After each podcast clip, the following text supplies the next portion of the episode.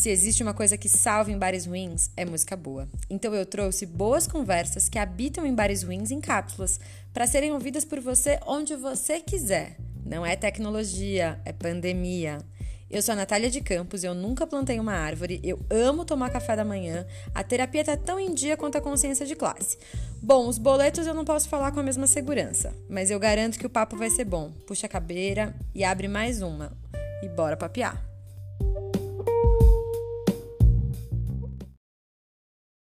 A gente descobriu recentemente que pagar boleto é cringe. E com a discussão entre gerações veio a minha dúvida.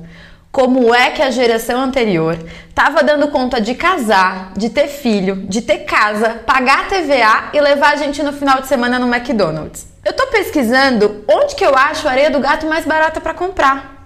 Na minha busca incansável sobre o que dá prazer na pandemia, eu descobri que sinto um enorme prazer em pagar boleto em dia. É quase uma sensação de venci na vida. E se você tá achando que os boletos são da casa com piscina, não são. São de comida, mercado, aluguel. Nem a famigerada conta do bar eu tô pagando. Já que a gente tá vivendo uma pandemia, eu tô levando ela a sério.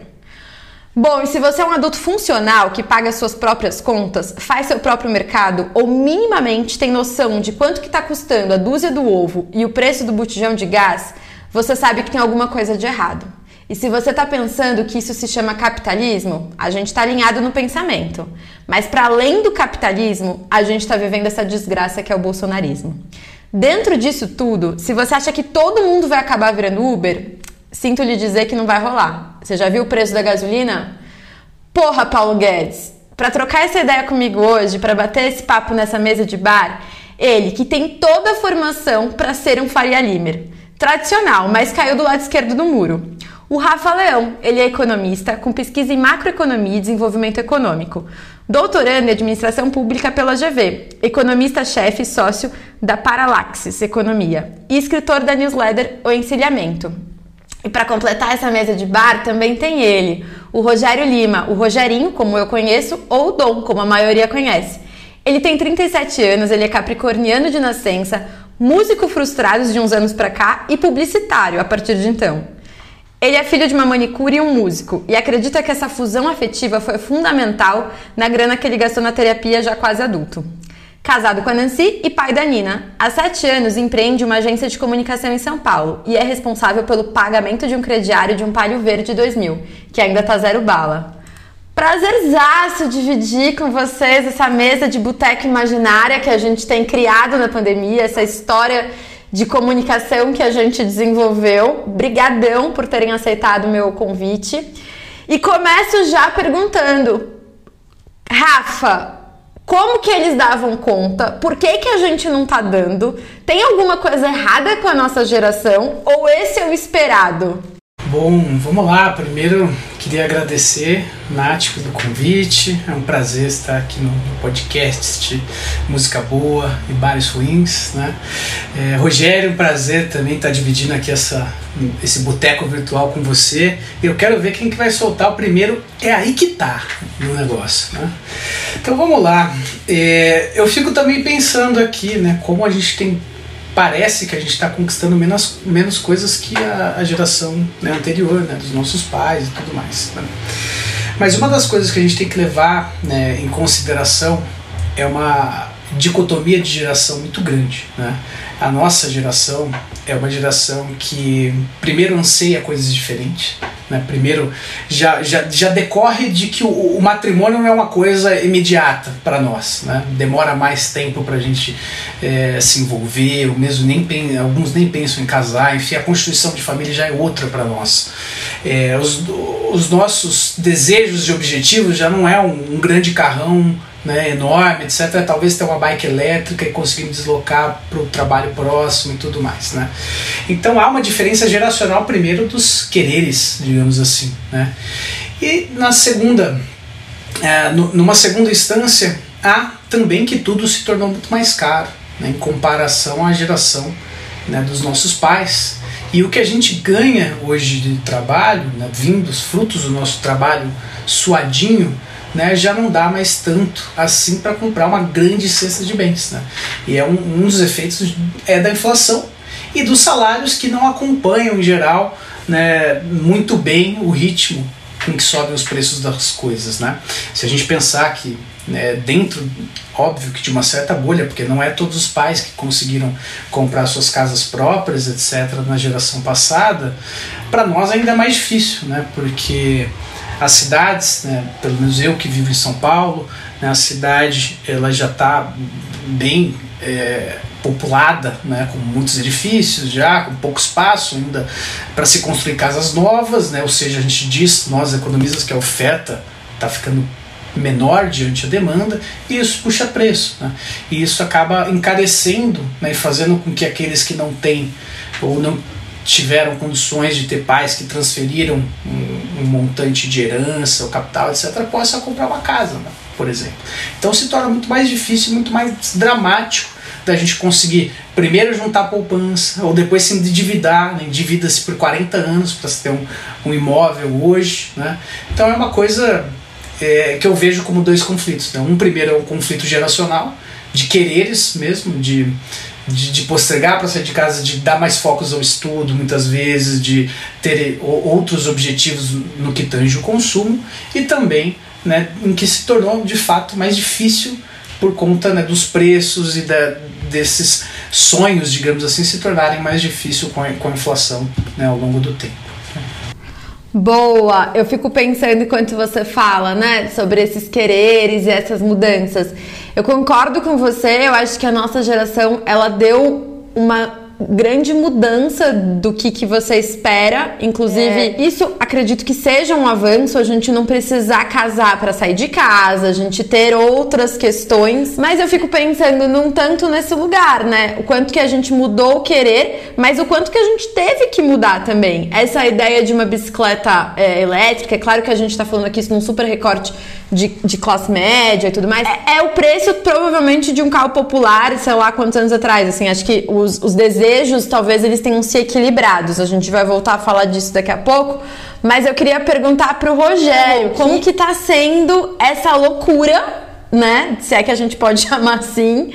De, de sustentar uma pessoa, de ter uma família, de olhar para tudo isso e falar, cara, a gente vai ter que sobreviver esse governo, a gente vai ter que pagar conta, a gente vai ter que se manter são. Também, enfim, Hoje... queria que você contasse um pouco como que tá a sua rotina, como que tá a sua vida de publicitário, ex-músico, sendo pai, olhando para a conta do mercado e falando, preciso sobreviver. Oi, Nath. Oi, Nath. Boa noite. Boa noite. Boa noite, bom dia, boa tarde para quem ouvir esse podcast. Tem hora, né?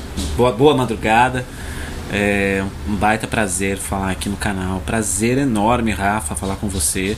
Muito legal. Puta é... que pariu. É, é... Não, eu sou. Eu, eu vou fazer uma, uma rapidíssima correção. Eu sou pai de uma, uma filha canina.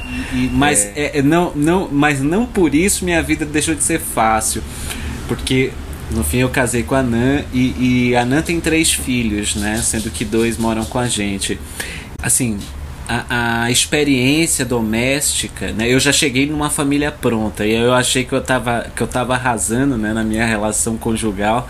Falei, bom, passei pela etapa da fralda, passei pela etapa do da... choro de madrugada, passei por várias etapas, mas cheguei agora, porra, tem uma relação né, é, fantástica com os meninos, com o João e com o Pedro é, que moram com a gente aqui, mas no momento em que, em que o ambiente familiar ficou grande demais. Grande demais para essa inflação que a gente está acompanhando agora. A Nath falou, eu empreendo já há sete anos. Não acho que estou numa condição ruim, é. mas está intragável conseguir é, relacionar as contas do supermercado, as contas do, da pizza de sexta-feira. Está começando a ficar difícil. Não por nada, certo? Porque dá para fazer, dá para dá para pagar aquela pizza ali e tal, mas num ambiente familiar um pouco mais estruturado, diferentemente dos meus dos meus amigos de primeiro, eu, eu, eu cara, semana passada eu falei assim, meus, meus amigos de primeiro grau, ninguém tem filho. Ninguém tem filho. Tá todo mundo minha família é baiana, então ele se amaziou, é, se juntou, estabeleceu um, uma relação matrimonial sem, sem, sem, sem a, a, a, aquela relação de, de, vamos casar, a não ser que seja para entrar no plano de saúde, e é... ninguém tem filho. E eu olho para a vida deles e, e falo, cara, é, rolou um distanciamento da vida deles com a minha, né? Que eu, a gente é uma família de quatro pessoas, né? E a quinta Nina, a minha, é, que aí sim, é, acho que, que essa vai ser minha filha até o final da, da, da, da vidinha dela. É, tá difícil, né? Economicamente tá difícil. Economicamente tá, tá engraçado ver o processo. Mas sabe o que, que é louco que eu tô pensando? Tenho pensado muito nisso, assim. A gente sabe, assim, então eu já vou falar que tudo que a gente falar aqui, a gente já sabe desse recorte, a gente já apontou ele. Porque senão eu vou ser repetitiva falando dele várias vezes. É. Mas eu fico sempre pensando que, cara, eu não ganho mal, sabe? Cara, se, se eu é olhar isso. assim, eu falo, puta, eu não ganho mal. O que, É que tá isso. acontecendo? O que, que tá acontecendo que tá muito caro? Eu, eu dei uma olhada na fatura do meu cartão de crédito o mês de agosto, que foi um mês muito difícil, acho que pra todo mundo é um mês sempre turbulento ali. É um mês turbulento. E eu olhei, eu falei, como que eu tô gastando isso de mercado morando sozinha? E eu nem comia carne, eu vou ter que comer carne faz uma semana. Acho Que que, péssima essa decisão, sensação... hein, bicho? Que puta merda. É, né? Horrível. Tive sete anos pra comer carne e fui comer no governo Logo Bolsonaro. agora. Tudo errado, Natalice, né? Vocês têm essa sensação também de tipo, cara, peraí, eu, eu não sei qual que é a expectativa é, de, de salário, assim, eu não sei qual que é a ideia, mas assim, a gente tá falando de três pessoas aqui que têm curso superior, que têm suas profissões ali de alguma forma estruturadas e que tem essa sensação de tipo, pô, peraí, tem alguma coisa que, tá, que não tá fechando nessa conta. Porque Só que o que que tá acontecendo? Que a gente tá com essa sensação de, cara, acho que isso também é uma coisa de geração. A Rafa, queria que você comentasse um pouco sobre isso também. A gente tá trabalhando demais ou sou eu que sou doida e, e tô me cobrando uma produtividade que não existe? A gente não tá trabalhando muito para ganhar um salário razoável, mas para um custo de vida que a gente não atinge? É bem importante a gente se, eh, se situar primeiro em qual é, parte da pirâmide nós estamos, né, por exemplo. Se você ganha mais do que 10 mil reais, em média por mês, você está no 1% da, da Rico pra população caramba, brasileira. né? Rico pra Rico caramba, demais. Rico pra caralho. Ricaço, ricaço. Já é ricaço. Se você ganhar mais do que 5 mil, você está entre os 5% mais ricos do país. O salário mediano, né, que não é a, a média em si, né, a média é um pouco mais baixa, mas o salário mediano brasileiro é em torno de 2 mil reais ao mês. Né? E não é todo mundo que tem essa condição de ganhar 2 mil reais ao mês. Né? É, muita gente sobrevive com um salário mínimo ou abaixo disso. Então, ponha isso na conta, que só para adquirir uma cesta básica, hoje você despende em torno de meio salário mínimo, o que te sobra para é, ter que pagar por uma saúde que está sendo privatizada, pagar por uma educação que está cada vez mais sucateada no campo público, para pagar pela sua moradia, né? porque é, já numa condição dessas é quase impossível. E a gente é, nem colocou lazer na conta, né? nem colocando lazer, nem tô Falando pensando. só- Por isso que, cara, iniciativas Lazer é em casa, importantíssimas. é, iniciativas como é, a gente tem da virada cultural, etc. Tudo isso é importantíssimo para uma população, né? Pelo menos eu vejo aqui em São Paulo como isso agrega ter esse tipo de lazer, parques públicos, etc. Essa coisa pública, né? A res pública é muito importante pro pro povo poder ter o, o, o seu lazer. Aí você põe é, a inflação hoje, de fato, quando a gente olha o que, que são os elementos que estão subindo e pegando a inflação, né? Hoje quando é, a gente olha né, essa escalada, está mais difícil comer, está mais difícil morar, está mais difícil se locomover. São basicamente esses três grupos que se encareceram violentamente. E ela não é uma um aumento de inflação, né, que seria natural, né? Inflação para a gente ficar, né, para perder um pouco do linguajar econômico é quando todos os preços sobem juntos, né? Vamos imaginar que é uma, uma subida generalizada dos preços. Isso é inflação, trocando por miúdos. Então vamos imaginar que a inflação em geral ela acontece em períodos quando você está crescendo. Né, que você tem demanda, que você tem emprego, que as pessoas estão consumindo, etc. Muito diferente do que está acontecendo no nosso país agora. né. A gente está vivendo basicamente né, o que nós economistas chamamos de estagflação, né, quando você tem baixo crescimento, ou crescimento que é meramente estatístico, com inflação elevada. E essa inflação, ela é uma inflação que vem de um grande choque que a economia teve, né? Por conta da pandemia, que é, como posso dizer, desarranjou as cadeias produtivas do mundo inteiro. Então, é, é chip que não chega da, da China, não deixa a gente fazer montar carro aqui no Brasil, e o preço de um carro popular hoje é 50 mil reais. Um carro popular, tô falando. Né? Então, é, é, é, esse desarranjo elevou o, pre, o, preço de muitas coisas. Né? Então é um choque de oferta em primeira instância. Depois você teve o choque da taxa de câmbio a taxa de câmbio se depreciou, né, se desvalorizou, a gente precisou de mais reais para comprar um dólar, né, ficou mais caro o dólar para a gente, ficou tudo que era importado ficou mais caro. E isso também impacta a nossa inflação aqui dentro, principalmente num país que tem pouca produção né, de bens industriais, né? então pensa comigo, a gente teve que comprar, eu nessa pandemia comprei é, webcam para fazer é, seminário, etc. Ainda no nosso recorte de classe, obviamente, né? comprar não sei o que tal para montar um escritório agora em casa. Né? Isso houve um, uma inflação também que puxou, veio desse oriunda disso. Né? E tudo isso encareceu, porque o dólar ficou mais caro, o computador não é produzido aqui, não sei o que não é produzido aqui, tudo vai ficando mais caro. Aí, além disso, teve um momento agora mais recente em que a gente está vendo, né, viu a, a, economia chinesa se recuperar da nossa, de, de, dessa crise e demandar mais commodities. Né? E como a gente sempre foi uma colônia extrativista, lá desde quando a gente plantava café, cana-de-açúcar, etc., e tudo era, era tirado e levado para as metrópoles, né? Tal qual os nossos produtores né, exportaram a soja, exportaram a cana-de-açúcar, exportaram tudo que poderia ser tirado daqui em termos de commodity agrícola e mineral foi mandado para a China. Né? E o preço lá subiu em dólares e o preço aqui subiu em reais e tudo ficou mais escasso. Então ficou mais caro alimentar o gado por aqui, o preço da carne subiu, né? A China demandou mais carne, o preço da carne subiu também, a soja, assim por diante. Então é uma, uma sequência de choques que não tem a ver com a situação, porque era para estar tá vivendo uma, uma situação muito, muito oposta disso, com preços em queda quando você está em crise, no qual a gente está tendo que viver com uma taxa de desemprego elevadíssima, de 14,1%, né? foi divulgado essa semana, é, e, e, com uma inflação também beirando quase 10%, né, correndo aí nos, na casa dos 9% né, ao ano.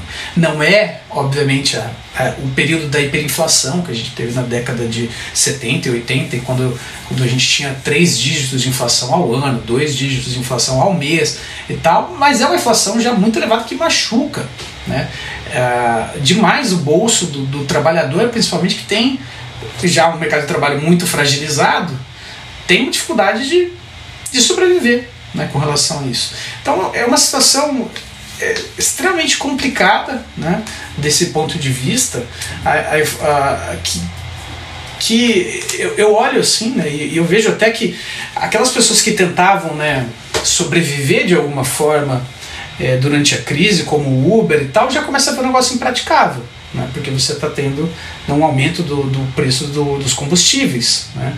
Aí, de repente, por conta do avanço do agro, cara, que aí também outra coisa, então passando leis e leis para desmatar, vamos avançar, vamos transformar tudo em campo de soja para cima da Amazônia e tudo mais. E de repente a gente está agora numa crise energética, ferrenha, ferrada, fodida, né? E o nosso preço da energia elétrica está subindo todo mês e está machucando ainda mais. Então viver, morar ficou ainda mais difícil para quem paga uma conta de energia. Né? E isso também é grande culpa o modelo de exploração, o modelo de capitalismo que a gente tem nesse país, né? que não, não é um modelo que visa o sustent ser sustentável, né? visa simplesmente o extrativismo, como colônia. Né? A gente tem essa origem e todas as marcas que, que a colônia nos deixou estão vivas até hoje, né? a começar por, por todo o racismo estrutural né? que nós vivemos, etc. E e acaba sendo isso. Né? Elite, a gente tem uma elite que é extremamente mesquinha. Acaba sendo só isso. Acaba sendo basicamente isso. A gente. Rô, tá foda, né? É, é, é, isso, assim, a gente deu um giro gigante para falar, cara, se até um tempo atrás a gente estava discutindo a uberização, a gente estava discutindo porque as pessoas estavam trabalhando de iFood com a bicicleta do Itaú, de repente isso está se tornando impraticável, né? Como que você tá vendo isso? É, a gente falou, você falou um pouco, inclusive, da Nina ser sua cachorra, eu coloquei ela na conta da filha, mas que tem ali os enteados, tem uma estrutura familiar. E cara, eu fico pensando de verdade, assim, eu entro nos lapsos de desespero, porque é, até eu quero que a gente converse um pouco disso, porque a gente falou, né? O Rafa trouxe pra gente da pirâmide onde a gente se encontra, ganhando mais que 5 mil, ganhando mais que 10 mil e o quanto que isso tá num lugar ali. Eu custo a falar privilégio porque eu tô tentando que a gente ache uma outra palavra que eu ainda não consegui achar. Que palavra que se encaixaria? Porque eu tendo a achar que a gente coloca tudo na conta do privilégio. E aí é isso: descansar é privilégio, comer é privilégio. Que eu queria outra palavra, mas que eu ainda não achei essa palavra. Mas deve existir, porque na minha cabeça é direito. Então a gente está falando de coisas muito básicas que estão entrando na conta do privilégio. Eu queria que você comentasse um pouco pra gente é, como que você se vê nessa situação de, de loucura, de tipo, cara, eu não aguento mais, mas eu tenho que aguentar mais um pouquinho. E a segunda coisa na sequência, é, Rafa e Rô, queria que a gente comentasse, porque às vezes a gente fala disso, de vamos se colocar em onde a gente está na pirâmide e e isso me deu um alívio e desespero na mesma proporção. Do tipo, peraí, eu tô num lugar então muito elevado, mas cara, como as outras pessoas estão dando conta? Porque eu tô ficando desesperada. E, e também fico pensando no recorte que a gente tá e de quem me ouve, que essa pessoa pode ter uma tendência muito grande a falar, eu sou rico.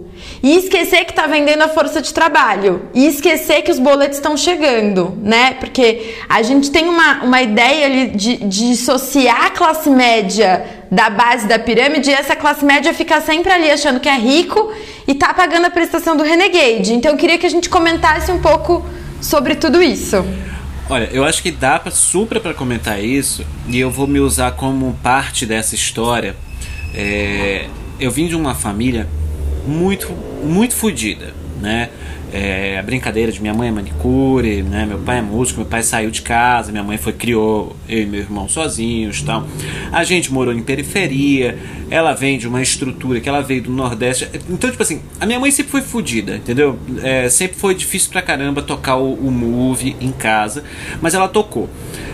Por que, que eu vou. Eu, eu, eu, eu contei essa história não é para me colocar aqui numa posição de, de vítima, não mas é para dizer outra coisa.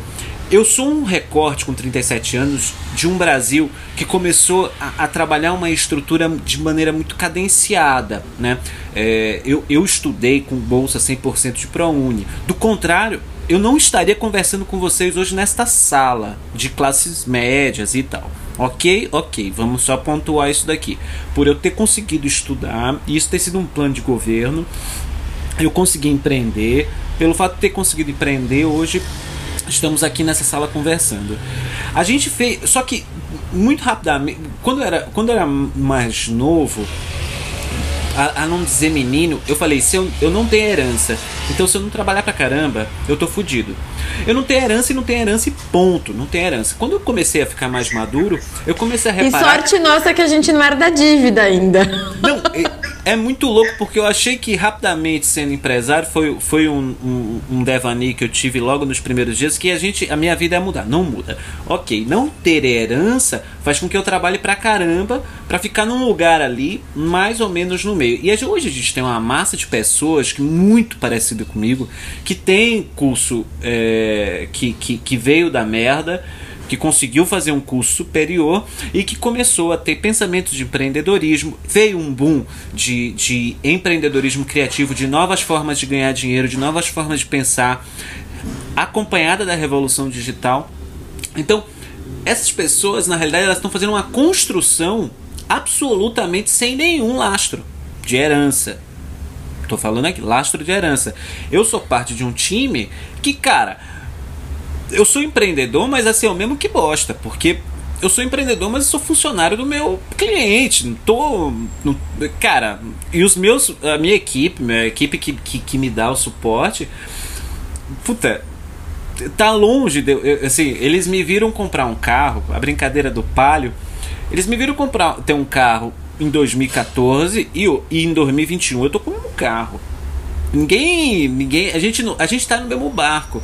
Essa geração que, que agora pousa e, e senta na cadeira do sou classe média tá muito fodida. Por que, que ela tá fodida? Porque ela não tem herança. Eu e mais uma turba de gente não está se virando com o que tem, está se virando com a educação que teve. E sim, fomos preparados, fomos uma geração preparada. Eu acho que mais ou menos aqui estamos mais ou menos um pouco mais para mais, para mais para menos para menos, na mesma idade. Fomos preparados para trabalhar, somos baita trabalhadores. Eu sempre ouvi uma história que a classe média se fudia, eu nunca entendi muito bem. E se fode mesmo. Porque pobre é pobre. E eu, e eu falo de cadeira. Pobre é pobre. Pobre tá ali, tá fudido tá, é, tudo é difícil. Sempre. No estrado da sociedade. No, quem é rico e tem herança, pode vir pandemia, pode vir todos os, os movimentos que, que são absurdamente alheios às nossas vontades. E elas continuam assim. Puta, eu tinha 800 milhões na conta e agora só tenho 300. Puta, só vou conseguir viver mais 150 anos com a mesma remuneração que eu tenho poxa, 150 anos, não sei se vai dar, né? Vai que aumenta a Só tem para mais cinco gerações. A sexta geração vai ter que trabalhar. Exatamente. Nossa, é não, vou, não vou conseguir né? deixar para minha. É, eu não vou conseguir deixar para minha sexta geração, só até a minha terceira. A gente não. Quando veio pandemia, na minha casa, a gente ficou desesperado, porque não tinha cinco merréis na conta. E eu falei, se eu parar de receber e eu sou assalariado dentro da minha, das minhas condições, eu tô fudido pra caramba. E eu falei, não tem herança. Eu senti isso total. Eu peguei Covid e falei, meu bem, paciência, Covid, senta aqui, burnout, senta aqui, vou ter que lidar. E porque discutir. eu tô completamente ligada à minha produtividade. Se eu não trabalhar, cara, sinto não. muito, não tem pra onde correr, não tem. É, é, e, e, é muito louco ver que esta geração, esta geração que não tem para onde correr, Nath e Rafa, botaram não só ele, né? Eu não gosto nem de botar um nome ali, o 17. Nem, não só ele, favoreceram toda uma política que estava projetando essa geração. A política que estava feita de 2002 até 2016 estava projetando essa geração. Essa geração estava ganhando capacidade é, possibilidade de, de, de, de, de remuneração por conta desta política, por conta de uma política que estava focada em investimento na infraestrutura básica para de todos os, todos os aspectos.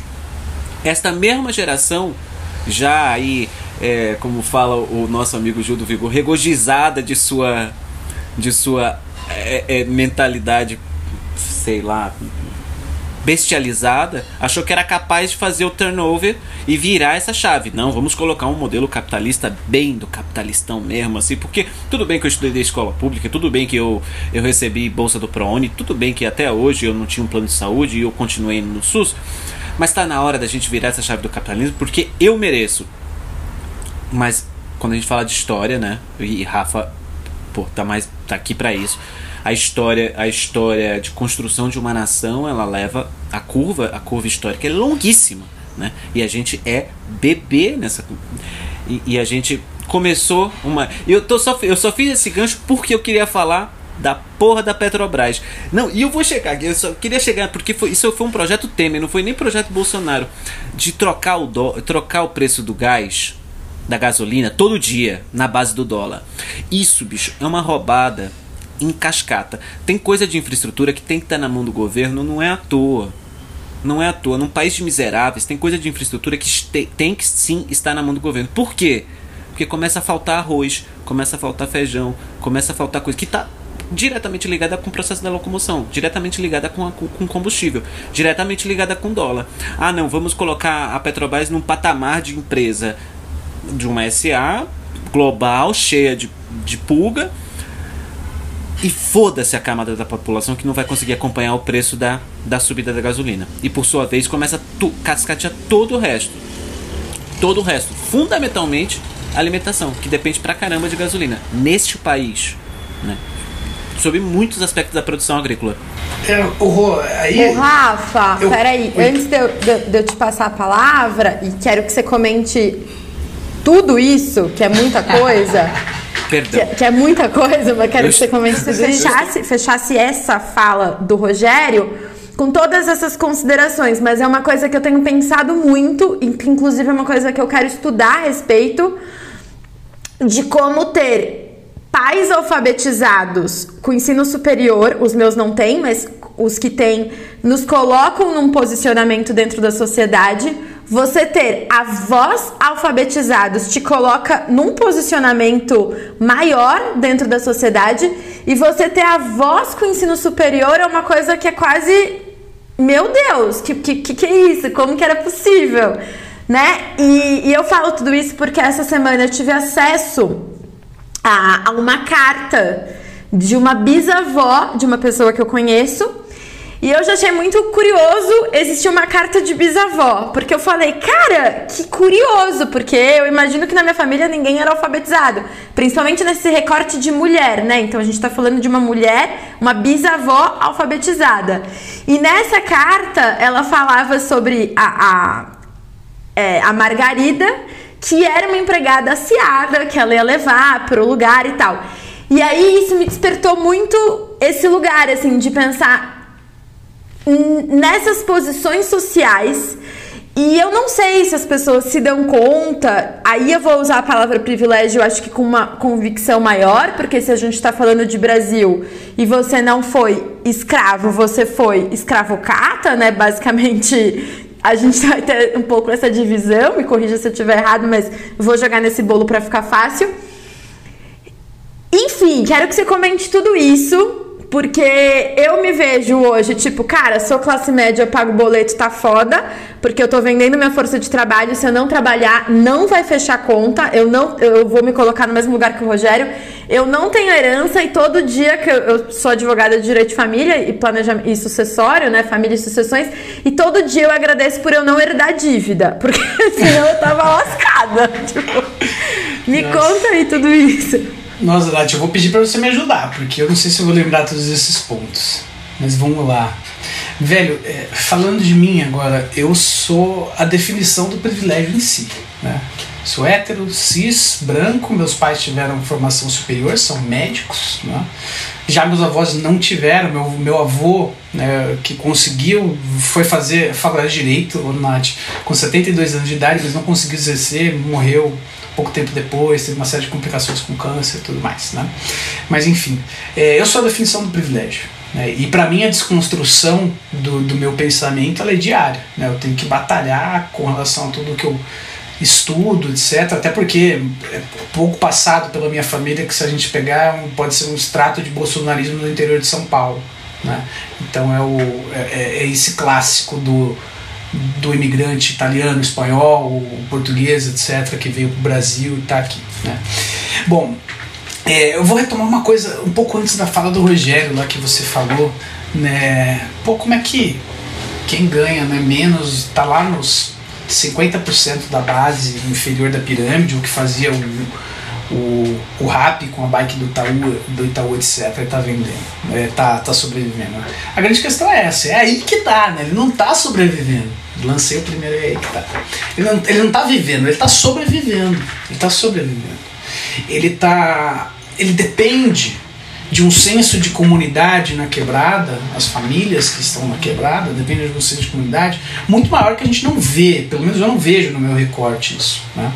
Aí eu deixo, é, por exemplo, não sei se vocês viram né, o, o, filme, né, aquele que estava no Netflix, o filme O Poço, né, que ele conta é, enfim, né, do, do, posso até dar um spoiler, já que vocês já viram, ouvintes podem parar agora e depois assistirem o filme aí, vocês voltam para cá para entender, mas é aquela coisa. Você tá lá no topo da pirâmide, você tá se alimentando melhor, os restos vão caindo, né? E você tá sempre numa constante briga para subir pro topo, na onde você quer cagar e mijar no de baixo para subir para ir para cima, né? Então você a classe média ela tá, tá, tá nesse dilema, né, presa nessa nessa dialética né, de, de se comparar de ser de, muitas vezes sair de baixo, comparar com de cima e, e ter ódio né, da parte de baixo. E isso gera um sentimento que muitas vezes a pessoa que é alçada e foi alçada por muitas políticas públicas que a gente teve ao longo de 2002 até 2016, né, que foram exemplos de sucesso né, para o que nós economistas chamamos né, de tentativa de mudança estrutural, de desenvolvimento, né, de é, melhoria de qualidade de vida, etc., né, que foram exemplos de sucesso, essas pessoas, algumas delas que alcançaram isso graças a essas políticas, hoje elas não reconhecem, né? ou elas não querem, é, ou, ou têm uma certa raiva né, do, do negócio. É, é, enfim, o fenômeno do bolsonarismo, para mim, ele é, é, é muito difícil ainda de ser assimilado. Né? Eu acho que é, eu não sou um especialista, não sou um sociólogo, nem nada disso, muito longe, eu sou só um palestrinha de economia. É, então, para mim, às vezes, entender algumas coisas da, da, da sociedade, da política, é um pouco mais, mais complicado nesse lance para mim. E o que mais, Nath? O que, que, eu, que, que eu. Você perguntou além disso? Que mais um monte de coisa que a gente é. falou. A gente falou sobre. A gente tem uma tendência a ser muito solidário com as pessoas. Né? É que, obviamente, o capitalismo põe uma série de barreiras aí nos atrapalha. Mas é, o que eu queria dizer é que é, quando a gente vai para situações muito extremas, né, como é, a gente não tende ao poço, a gente não faz, não é muito poço, a gente é muito mais em ser solidário, é ajudar, é fazer mutirão no, numa quebrada, é tentar ir fazer comida, juntar arrecadação, etc., se virar. Né? É isso que muita gente faz. Eu acho que isso permeia muito, muito parte da. ainda é muito presente né, na, na, na, no pessoal né, de mais baixa renda, que é, que é uma coisa quase que visceral. Você precisa fazer isso para sobreviver, de fato. Né? Vamos lá. É, eu antes ainda de entrar, eu queria voltar à questão do que o Rô colocou a respeito da Petrobras, né, e de ter infraestruturas e controles sobre preços importantíssimos, né. E, e de fato é verdade, né, a, a, política neoliberal quer entregar valor para o acionista e não para a população. Ela não quer proteger é, muitas vezes o, nosso combustível, que não só nos transporta, mas transporta o nosso alimento, e portanto, quando ele sobe, o feijão fica mais caro, não sei o que fica mais caro, etc. Né? Tudo fica mais caro por conta de um único preço que está subindo, que é custo para todas as outras coisas. E isso você se deixar flutuar e ser definido nas, na, lá em Londres e Nova York o preço desse negócio, vai ficar um pouco mais complicado para você. Né? E, e, não à toa que a gente vive uma situação de grande satisfação por parte da população e isso reverbera aí na, na popularidade, etc., né, que o atual governo está tendo.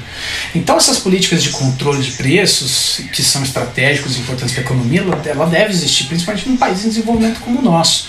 É, e, por outro lado, a questão da alimentação, a gente teve até muito, muito tempo atrás estoques reguladores da Companhia Nacional de Abastecimento, que regulavam quanto a gente podia é, produzir, estocar de arroz, feijão, etc., e, e organizava isso dentro né, do país e que agora ficou ao livre mercado. E o livre mercado ele pode muitas vezes fazer uma série de alocações que não é eficiente do ponto de vista social, né?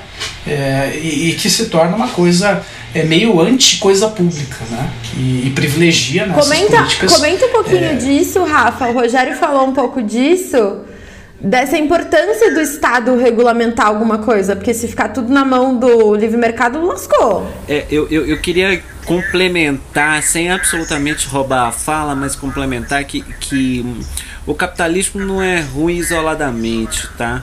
Apesar de eu ter vindo num, do, do, do, do, de, um outro, de um outro universo né, de extrato social, ele não é ruim. O problema é o capitalismo no Brasil capitalismo funciona muito na Inglaterra, funciona muito nos Estados Unidos, ele funciona, porque dentro daquele ambiente, é, ali até funciona o livre mercado, é, é, tal e qual como se fosse aquela questão de, de meritocracia, quando a gente fala de meritocracia, eu, eu, eu, ia, fazer, toda... eu ia fazer esse olhinho de meme, não dá pra ver que o Rafa tava fazendo esse olhinho de meme, eu ia fazer, porque não, é tipo, ah, o capitalismo vai funcionar na Inglaterra, mas não vai ser sustentável, Não, né? Porque Ele funciona ele- na Ingla- na Inglaterra à custa de uma África, às custas do Brasil. Exato. Sem sombra de dúvidas, tem essa questão a respeito do extrativismo e da, e da, da captação da mais-valia e, e dos bens da- dos bens de solo, né, dos bens, mi- bens minerais daquele lugar. Naturais. Mas naturais. Mas o, o, o Brasil ele, ele tem um, um problema de, de é, é, é, tem, tem muito. O Brasil precisa ser social. E eu acho que é- eu só queria complementar e, e trazer a fala. Essa, o Brasil precisa, precisa ser social, porque a gente está em desenvolvimento. A gente não decolou, a gente não está numa maturidade estrutural, e não estou nem falando é, intelectual, nada disso. Estrutural a ponto de falar, ok, aqui funciona o livre mercado. Enquanto a gente tem. é, o Ciro fala muito disso. Sim, precisamos segurar as questões relacionadas à infraestrutura, porque é importante. A gente não está ainda desenvolvido suficientemente para liberar isso para a iniciativa privada, porque só vai só vai só vai visar o lucro. É, em ambientes mais meritocraticamente aí todo mundo em que em- no lugar onde está todo mundo no mesmo lugar no mesmo, tá todo mundo em paz no mesmo no mesmo patamar ok seja meritocrático seja livre comércio seja o que for né É, no Brasil não funciona isso e uma, tinha uma professora de economia que falava isso ela falava, o capitalismo não funciona no Brasil é muito complicado a gente é, tem uma estrutura social por constituição dificílimo de colocar um, um sistema político dessa natureza. Agora a gente vê o resultado disso. E é só é, fechar o, o parênteses que essa fala não é minha. Não, mas. Nossa, a gente tá. Gente, na mesa do bar todo mundo fala. Todo Exato. mundo fala, todo, Todo mundo. mundo tem razão, né? To- mundo Todo tem mundo tem razão. razão. É, essa é a ideia de mesa do bar. Mas eu só quero pontuar, porque sempre que alguém pontua isso do capitalismo, eu me sinto traidora se eu não pontuar que o capitalismo não vai funcionar. O capitalismo só funciona porque tem alguém sustentando ali a base da pirâmide em algum lugar. Porque mundial, a conta não vai fechar. Mas enfim, Rafa, fecha É, não, vamos lá, o, o capitalismo ele funciona perfeitamente o que eles propõem. Ele está funcionando perfeitamente o que eles propõem Exato, capitalismo perfeito. neoliberal. Assim como o direito, isso. ele funciona o É. que se propõe. E, cara, se você pega, sei lá, acho que é o, o Manifesto Comunista vai, do Marx. Ele faz elogios rasgados assim, ao capitalismo enquanto né, mobilização de forças produtoras, de quanto que é o salto tecnológico que ele vai causar desde o surgimento na, dos cercamentos lá na, na, na na onde o Marx está olhando, né, para Inglaterra, etc, etc, né? Ele está olhando e falando, pô, isso aqui vai produzir uma série de coisas, mas ele é cheio de contradição. Ele é cheio de coisas aqui que vão levar à sua própria destruição em algum momento, né? E aí daí ele vai preconizar todas as a, a sua teoria, né, como a gente fala. né? Mas, cara, é assim, né?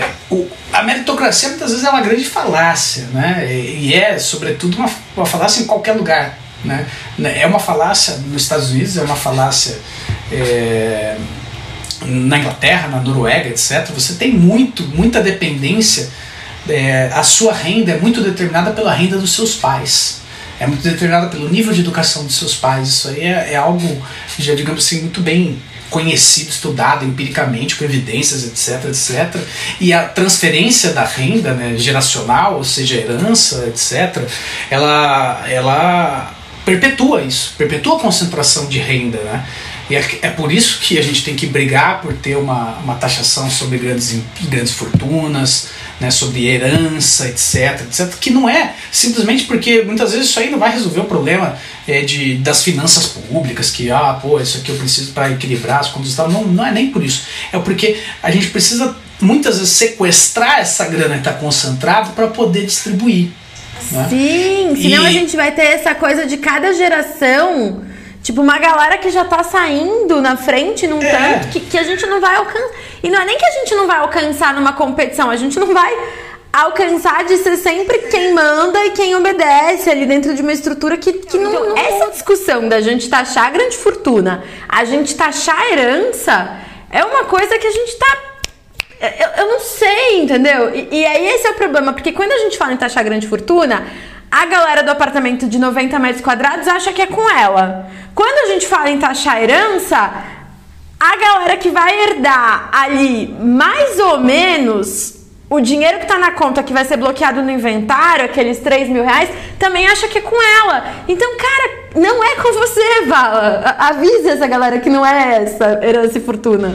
Ah, e, e, aí, Nath, só vou tentar fazer um parênteses, um parênteses não, né, uma ligação com o assunto né, até que você perguntou é, a respeito da, que você diz, pô, a pessoa não se identifica, ela tá se achando agora, porque eu falei que pô, ganha cinco, mais de 5 mil reais, né, tá no 5% da população, ela é rica e tal.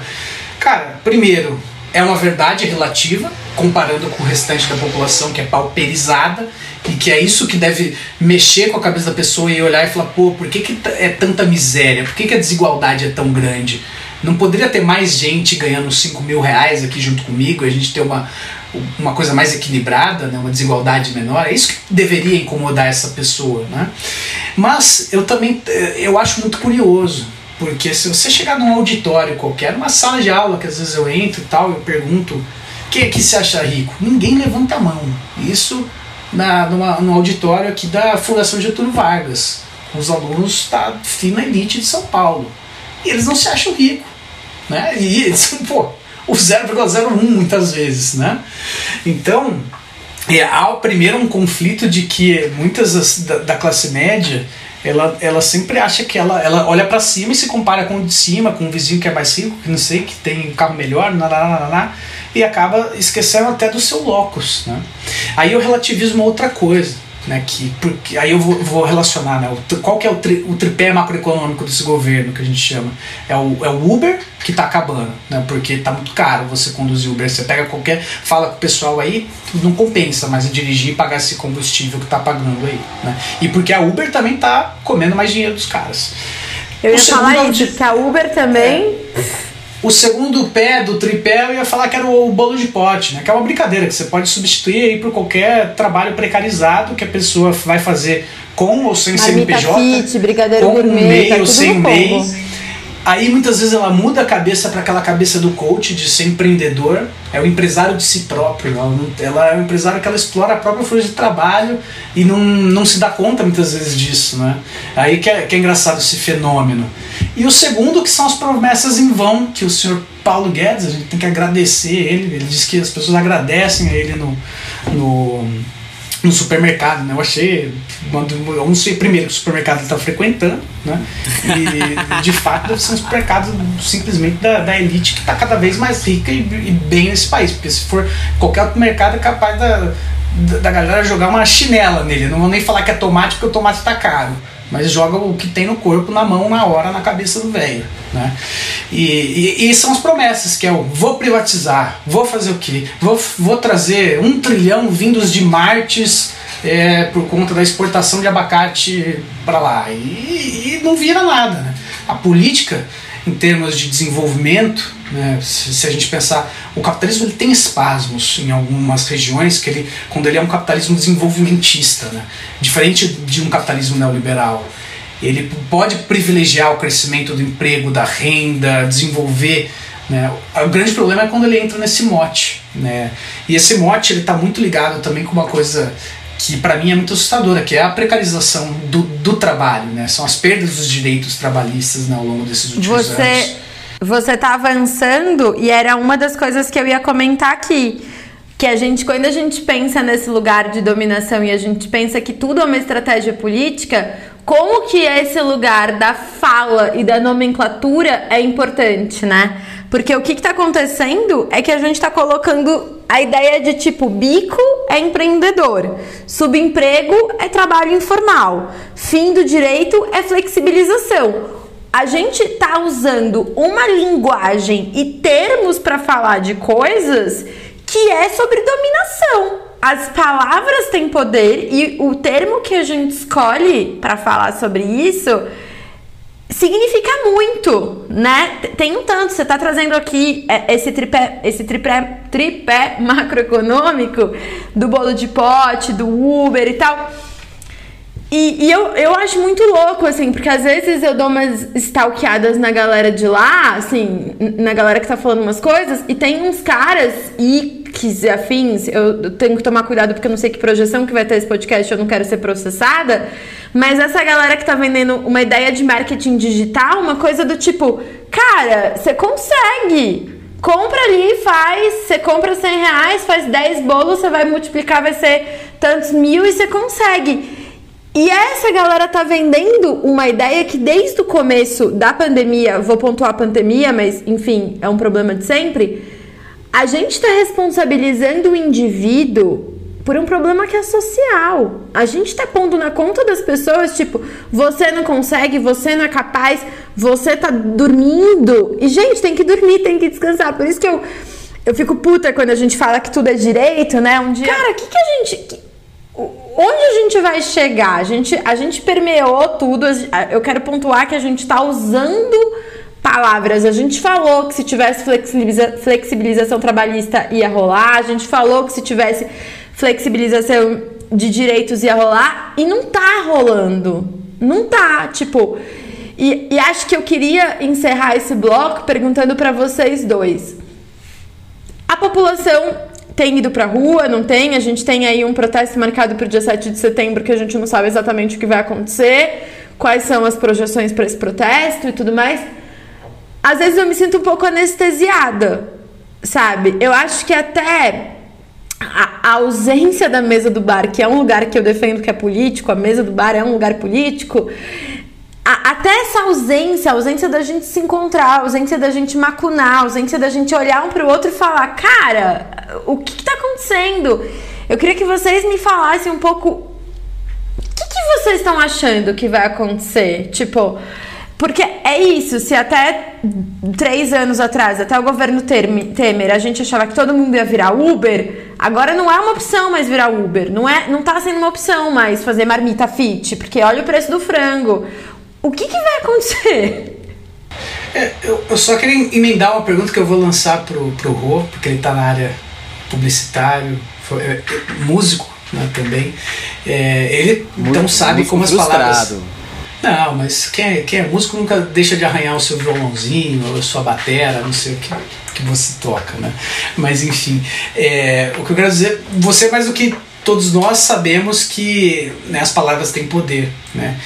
E uma das coisas que me impressionam nessa nova direita, né, nessa roupagem que esse governo colocou, é a publicidade que eles conseguem fazer, essa teia, essa propaganda, né, que remete aos tempos lá do, do, do, do senhorzinho lá de bigodinho lá da Alemanha e tal, essa propaganda efusiante, sei lá, que eu também em meio a tudo isso, né, para onde a gente caminha, igual a Nath colocou, e como é que você vê essa máquina propagandista do governo que tenta transformar, olha como vai ser bom se você não tiver CLT, olha como vai ser bom se você não tiver direito nenhum, se o 13 terceiro salário acabar, se você não tiver férias, você vai ser muito feliz, cara. Porque Olha como vai ser boa a bandeira mais que vermelha, né? É, Porque a galera levantou não. tanto que a bandeira não ia ser vermelha, a bandeira vai ser mais que vermelha. Vai, tipo, muito mais. A bandeira. A publicidade Cara, a publicidade, ela é, ela é complexa, né? Ela, ela é super importante, super extremamente importante. Comunicação é, é extremamente importante. A gente precisa comunicar. É, você não é parte da democracia, comunicação né? Você ter acesso às mais diversas informações, mas é óbvio que na medida que você entrega o bastão da fala para alguém, é, esse bastão da fala vai estar tá cheio de verdades ou mentiras. E não importa, cara, não é culpa da comunicação a verdade ou a mentira. Né? A comunicação está cumprindo o seu belo papel é, de, de, de colocar isso num lugar para todos. Né? A comunicação é democrática. Né? Esse era o sonho da, da, da, da de Paul Baran quando desenvolveu e, e, construiu a internet, de fazer com que todos pudessem ter acesso a tudo. O problema mora na, se fosse ir para o primórdio da comunicação, na ação de quem fala e de quem recebe. Né? E quem fala, é, se ele tiver com o bastão da fala levantado e naquele momento ele levantar a mentira, quem recebe. Dostoiévski tem uma frase que eu acho maravilhosa. Ele falou assim: 10% de uma mentira, se você acreditar em 10% de uma mentira, é muito do que 100% da verdade, porque a verdade é 100%. 10% de uma mentira, ela é totalmente inverdade. E se você acredita em só 10%, isso já é muito. É, essa, essa relação do sujeito que fala uma mentira, ou uma meia-verdade, ou uma verdade enrustida para aquele que acredita, é culpa da recepção, do, do, do emissão e do recep, da recepção. Né? A comunicação em si ela tem um valor gigantesco. A gente não pode execrar o papel da comunicação, que é lindo, enquanto, demo, enquanto, enquanto papel de democracia. É, faz parte do ambiente democrático a, comunicação. O problema é que nesses momentos quem ocupa o lugar da fala ou tem muito poder político ou tem muito poder econômico. Né?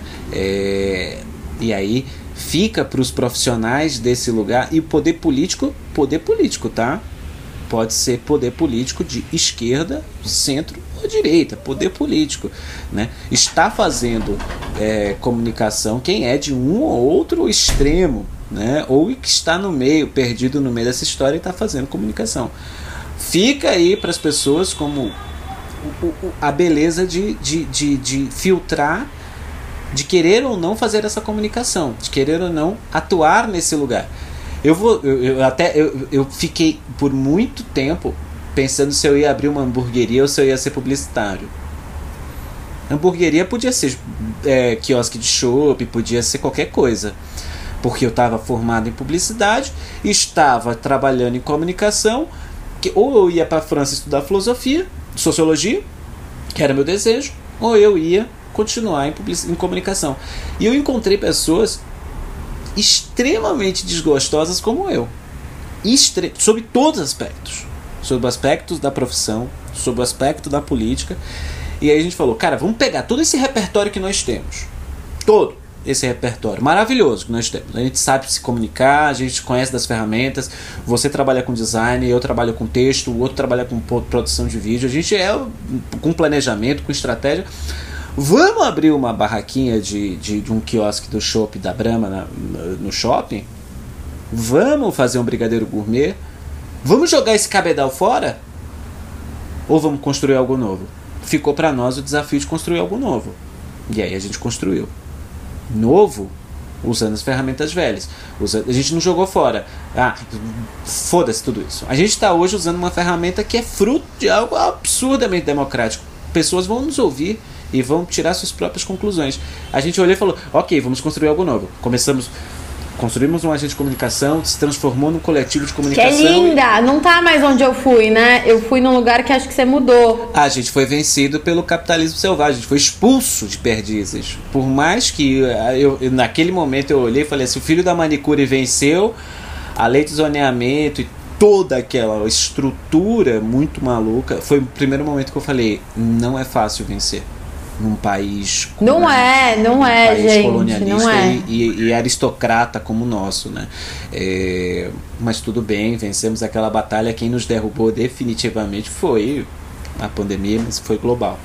Mas só respondendo a pergunta da comunicação de Gobas de Bolsonaro de Paulo Guedes tipo a comunicação tá tomando ela ela a comunicação não tem culpa a comunicação não tem culpa tem culpa quem fala.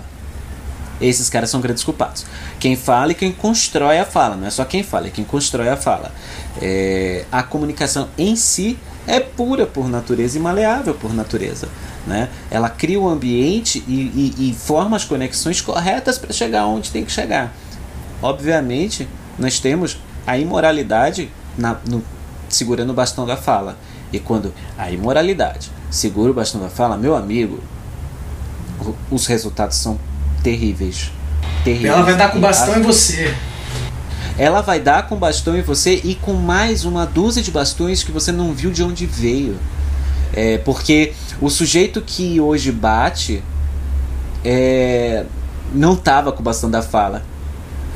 Pegou essa, essa comunicação e transformou isso numa nova, num novo bastão de fala e cresceu. Que, é, aí é, é que se explica o que aconteceu nos WhatsApps, né?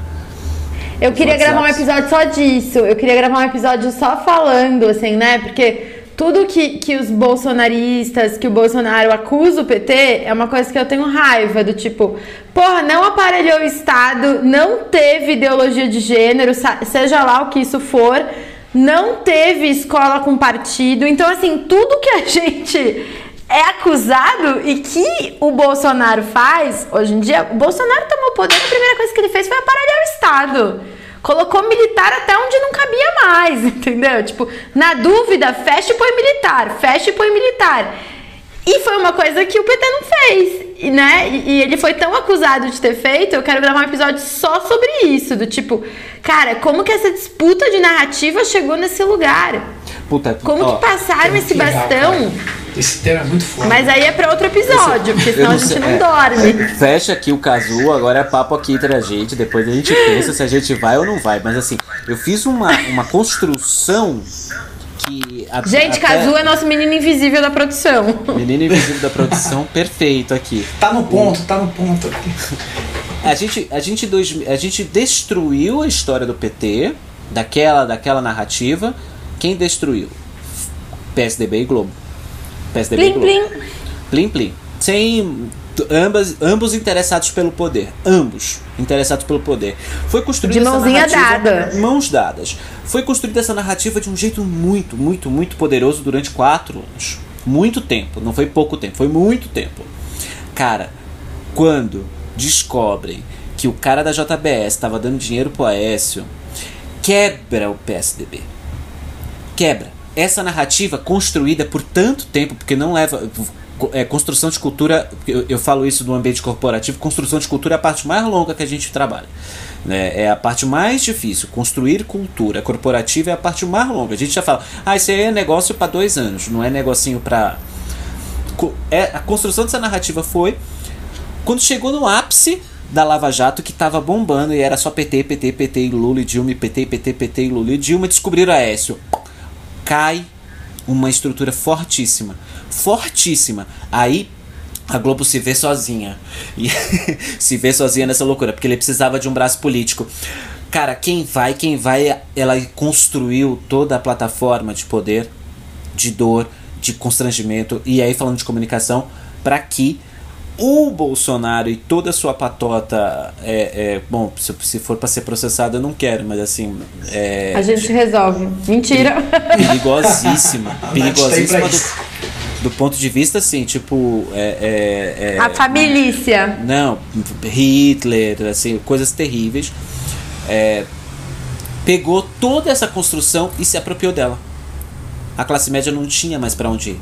Se ela escolhesse Aécio, não existia mais Aécio PSDB se escolhesse Dilma e PT e Lula ou qualquer outro movimento de esquerda não tinha mais. A única proposição razoável que a classe média e os ricos tinham era escolher um sujeito absurdamente ultradireitista, que foi uma construção longa que a Globo fez. A Globo não achou que ia chegar nesse ponto. A Globo e o PSDB unidos não achou que ia chegar nesse ponto. Até que chegou. Se ferrou pra caralho. E agora tá tentando refazer a curva. Refazer essa construção. Mas assim, foi uma construção que demorou um tempão. Vocês vão lembrar, quatro anos. Sim, até não, você tá falando de quatro anos, eu mesmo vou falar aqui, ó.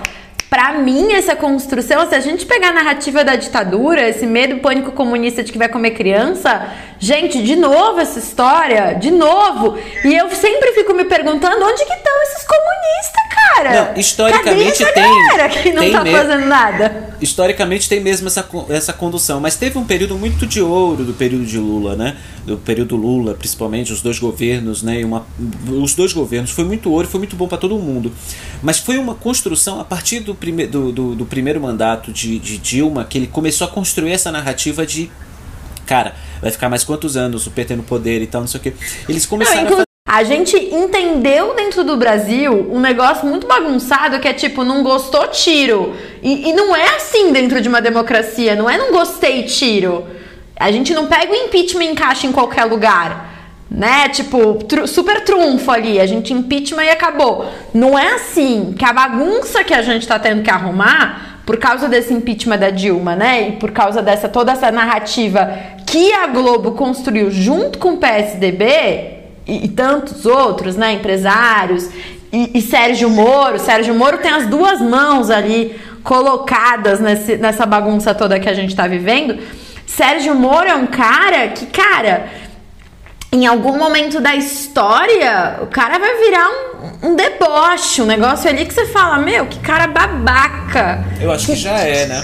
Eu acho que já é. Ah, já eu é. acho que já é média. Eu acho que ele, se for ali é pra médio. deputado, ele leva, entendeu? É, eu acho que como já- já deputado é ele médio. ainda. É, eu acho que ele ainda vai, ainda vira um deputado aí da vida, sabe? Não vai virar presidente como a classe média tava ali no Carnamoro. Mas um deputado eu acho que ele leva. Então, eu fico pensando, né, nesse lugar da comunicação, nesse lugar da estratégia. Enfim, tudo isso que a gente tá vivendo, é, e, e pra gente encerrar esse bloco, pra eu não tomar muito tempo de vocês também, eu fico pensando assim. Agora, nesse momento, a gente tá aqui começo de setembro de 2021. Tem, existe uma manifestação marcada, né? Não vou falar dos militares, não vou falar de quem tá se beneficiando desse governo.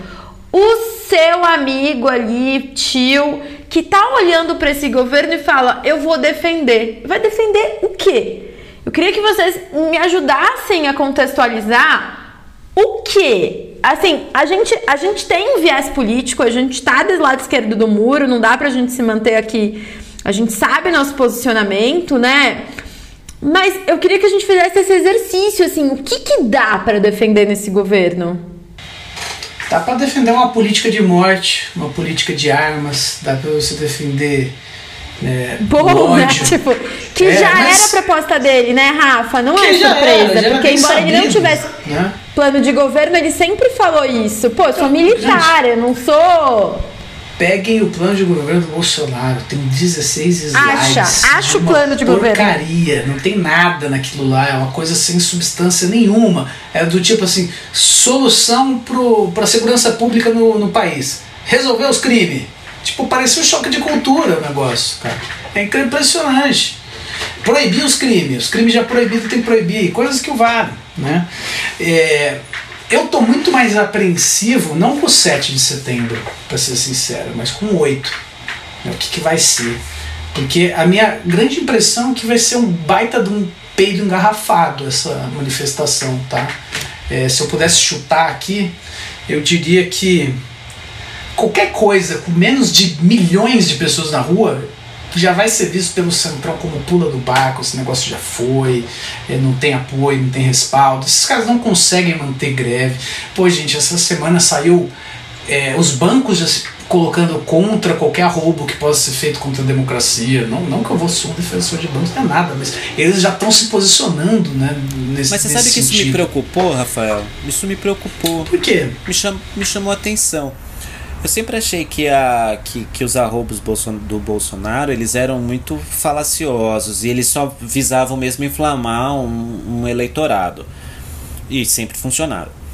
É, e sempre olhei a Constituição e a, e a Nath está aqui para falar de direito como algo pétreo e algo. Eu achava que era impossível ter um golpe desta natureza. Imagina, como a gente, como- gente. Como, como a gente não construiu. é impossível ter um golpe. É, Nunca gente- foi impossível. É, na minha cabeça eu falei, não, isso é, isso é inconstitucional, é impossível. Né? Igual de 64 é impossível. Mas quando eu vejo Febra, Febraban se posicionando, empresários se posicionando, agro, agropecuários, é, esse universo do agropecuário se posicionando, me começou a me dar um medo, sabe, Rafa? Do tipo, caraca, bicho, se esses caras estão se posicionando, não é mais tão falacioso.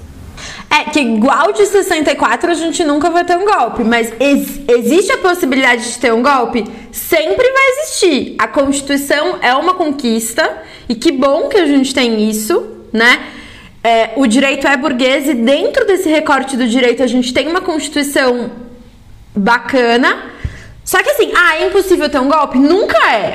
A gente, a gente tá vivenciando um golpe, assim, é porque a gente tem uma falsa percepção, né, de que o golpe, ele é instaurado num dia, então, ah, dia 1 de abril ou, ou tal dia vai acontecer, vão levantar a bandeira e vai ter um golpe. Mas a gente já tá vivendo um- uma exceção dentro da democracia. E isso é muito maluco a gente pensar. Eu não Eu vou uma- falar que a Constituição vai segurar. Eu acho que quem segura o Bolsonaro é o centro.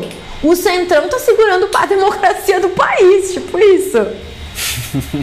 Exatamente, cara. Mas assim, o, o, esse negócio da, dessas entidades de classe se manifestarem, eu fico muito mais tranquilos de saberem que eles não estão dando suporte, né, de certa forma eles querem que não haja um golpe, do que eles, se eles quisessem falar, pô, fecha o STF. Aí eu ia ficar desesperado, muito mais, né?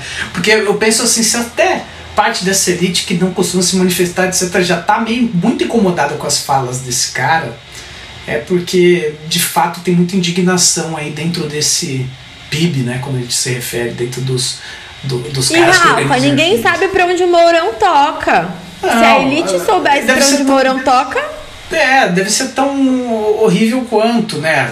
Bom, lembrem né, da, da campanha eleitoral. Não, gente, militar é falou, tudo né? desequilibrado. Se é militar, é desequilibrado. Não adianta é... falar diferente. Agora, assim, a gente tem que pensar esse governo como é, uma um movimento mundial do conservadorismo e da extrema-direita, não à toa eles estão trazendo lá o cara dos Estados Unidos, lá o estrategista do Trump para cá, para fazer todas essas coisas, para cuidar da publicidade lá do gabinete do ódio, etc, etc, né?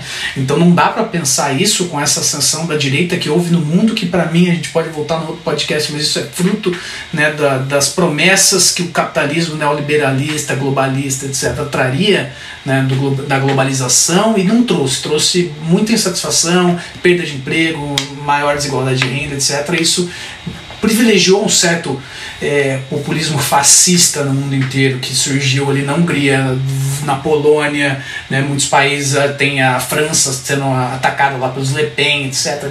O Trump nos Estados Unidos, tudo isso vem acontecendo, né? É, então, o, o 8 de setembro para mim, né, vai ser muito mais chave do que o 7, porque esses caras, se eles não mostrarem uma força gigantesca, eles vão ser chacoalhados. E, e periga, nesse sentido, do Bolsonaro não tá disputando né, uma eleição. Aí a terceira via que, que uma galerinha aí está procurando, principalmente a galerinha do PIB, da, da Febraban, etc., talvez esteja procurando, se torna a segunda via. Né?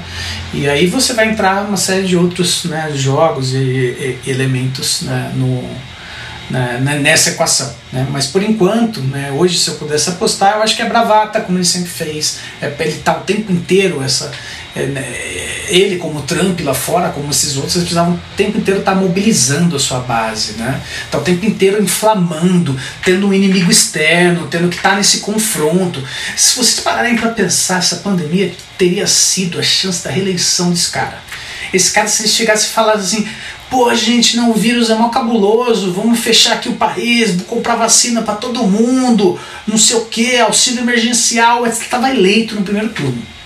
Só que os caras são muito loucos e burros. Nossa, Rafa, é exatamente isso. Eles é, foram... Exatamente. Quem que tá olhando para isso e falando, beleza, é uma boa ideia, e o Rafa apontou, é, é um governo de morte, é um governo de necropolítica. Então, como que você tá olhando para isso e você tá dizendo, tá tudo bem, Tá tudo bem a gente vivenciar assim. Para mim, passou da, do, do embate, passou do lugar a gente não concorda. Entrou no lugar do respeito, entrou no lugar que não dá mais para eu flexibilizar, entende? Na eleição Dilma e Aécio, é, eu até vi uma declaração do, do Ciro falando que o segundo turno seria entre ele e o Lula, e o Lula respondeu no Twitter: seria ótimo se fosse, porque a gente está trazendo a discussão para o campo democrático. Então, nesse momento, falar sobre o Bolsonaro, e aí eu falei isso num outro episódio, né? O bolsonarismo ele é muito maior do que o Bolsonaro. O que a gente tirou do esgoto, a gente vai demorar muito tempo para colocar de volta, se é que a gente vai colocar. Então, nesse momento, nessa altura do campeonato, setembro de 2021, você olhar para esse governo e falar: tem alguma coisa que eu apoio? Cara, desculpa. Não é mais no lugar do diálogo, é o lugar de que eu não quero você na minha vida. Ah, Natália, mas a gente vai ter que dialogar? Cara, muito bem quem consegue, entende? Porque até meu espaço de diálogo, ele tá muito minado, eu não tenho mais paciência, não tenho mais saúde mental. Não, e não é só, Mas eu vou é precisar só, encerrar esse bloco. Não é só diálogo. O bloco chama O Bar Era Ruim, mas a história é boa. A gente pensar em alguma coisa que, cara, é sério que isso aconteceu comigo? E aí, enfim, liberdade, pensa aí uma história que você fala, cara, você jura? E para contar, quem, quem quiser começar, bora. Olha, eu juro que eu tô tentando resgatar aqui alguma história Eu tenho pouquíssimas histórias boas de bares, assim. Acho que porque meus bares foram muito comuns, assim, não sei. É, ou estava sempre palestrando, discutindo economia, não prestava atenção nas coisas que estavam acontecendo ao redor. Mas teve uma que me marcou bastante. Mas aí, dentro da, da, do meu recorte privilegiado tal, eu fui fazer intercâmbio na Polônia, com 17 para 18 anos. Né? Fui terminar o colegial lá, coisas assim, fui pelo Rotary e tal. E a gente fez uma viagem da Polônia para Praga, né, República Tcheca.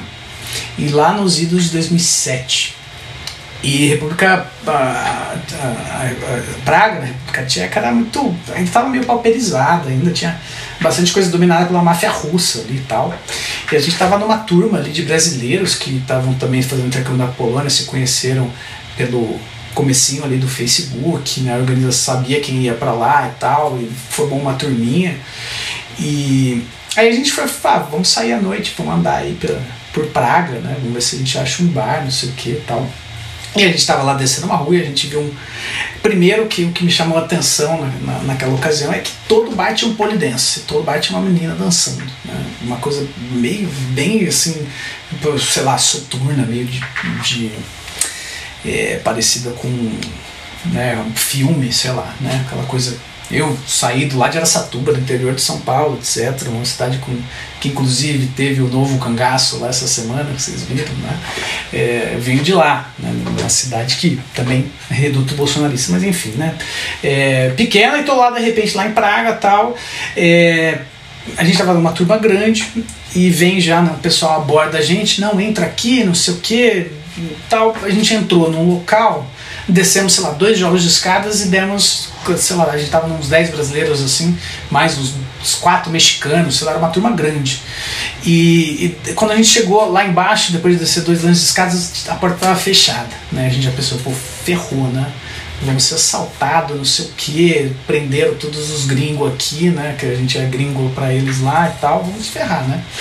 É, aí quando a gente olha para trás já tem um, um mexicano que estava com a gente, já estava tirando um passaporte, entregando para um cara assim que estava aparecendo lá, que queria saber quanto que ele tinha de idade. Ele falou: pô, mexicano, você é maluco, esconde isso aí, vambora, vambora. A gente saiu correndo né, para cima, passamos pelos caras que vinham meio que cercando a gente, mas eles não iam assaltar, evidentemente, né, eles iam abrir uma outra portinha que tinha lá para entrar nessa, que parecia ser, sei lá, uma, um clubhouse, uma boate, sei lá, alguma coisa assim. Né.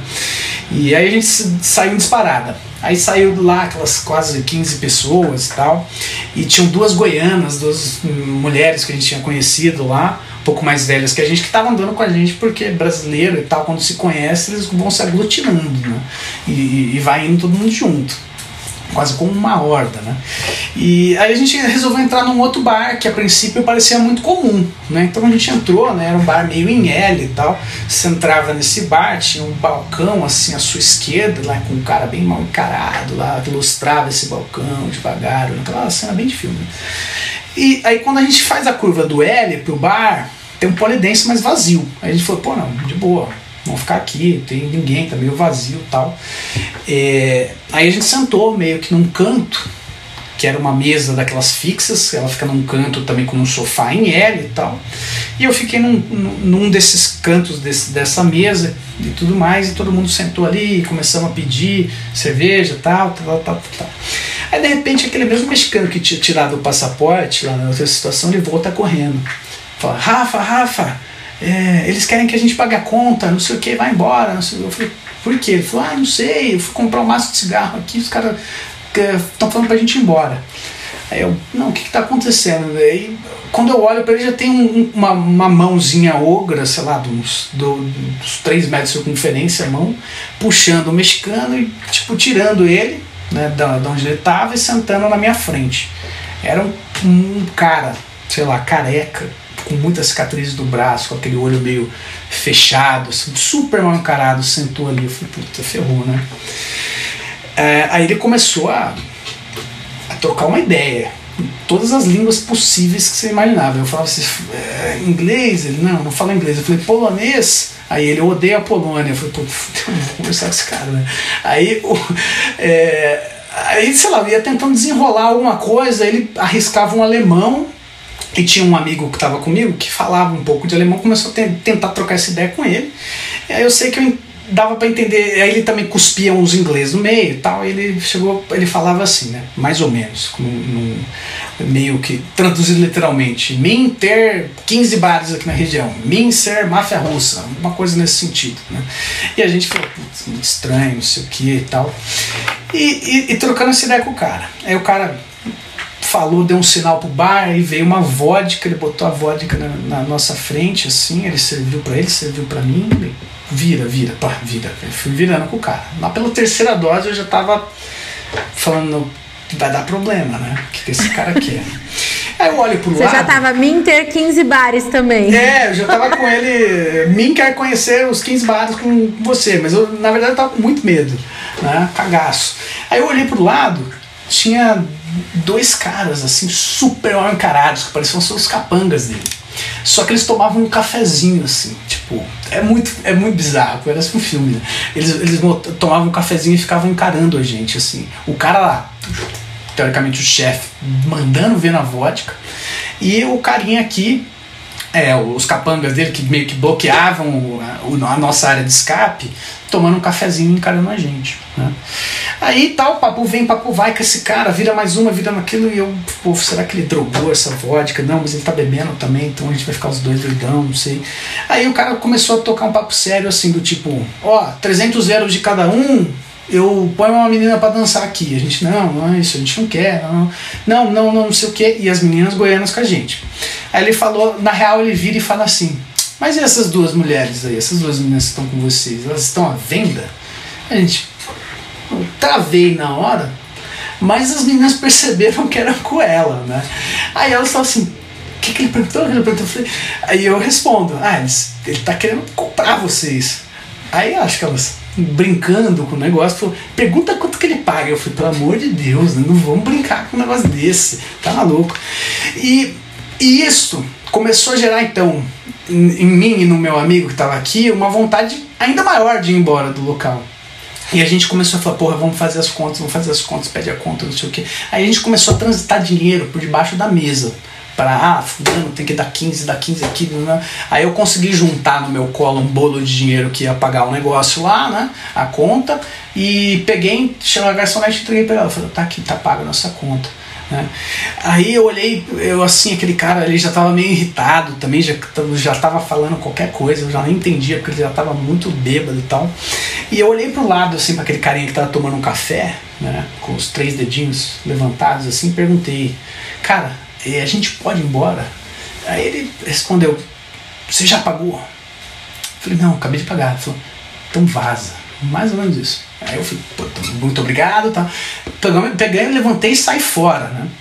Aí a gente tá, pô, caminhamos, saímos do bar. Quando eu me dou conta, né, eu olho pro lado, tá um, um dos amigos brasileiros, né, com uma blusa né, toda amarrotada no colo, assim, tipo, ele tinha envolvido alguma coisa. Eu falei, que que é isso, né? Aí ele sacou, a gente andou mais umas três quadras lá, caminhando de volta pro hostel, lá pro albergue que a gente tava. Aí ele tira do meio da blusa tipo um caneco de quase um litro de cerveja, assim, que ele tinha roubado do bar. Caraca, brasileiro é muito brasileiro, gente. Que situação foi pra roubar uma caneca, velho. Que situação. Cara, foi uma coisa que me marcou um bocado, como vocês podem ver, né? Mas é isso, esse é o meu, Se... meu minha história. E a música era relativamente boa, porque era uma música, um, um disco que é muito específico ali da, da do, do, leste europeu, que é tipo, é o nosso brega, cara, que é muito legal. Que eu adoro. Cara, é, isso me fez, me fez lembrar um negócio que aconteceu comigo. É, eu fui duas vezes a Cuba. Né, é, em dois momentos bem específicos. Duas vezes onde? Cortou eu não te ouvi. Fui para Cuba. É, ah, tá. E aí, na primeira vez que eu fui, a história é longa, eu vou encurtar ela para caber no podcast um cara abordou a gente na rua e falou: Cara, vai tocar um. Vai ter um bar aqui agora. Tem um bar aqui muito próximo, agora são 6 horas da tarde, que vai tocar um dos, um dos integrantes do Buena Vista Social Clube. Você conhece? Eu falei: Porra, conheço. Tá, né? Você tá... Lógico. Eu e minha esposa tava lá. E aí fomos. Ah, não, é aqui, é aqui. Aí vira uma rua, vira uma calha, vira outra, vira outra, vira outra, vira outra, chega. Quando a gente pôs o pé, pôs o pé no bar, começou um grupo tocar.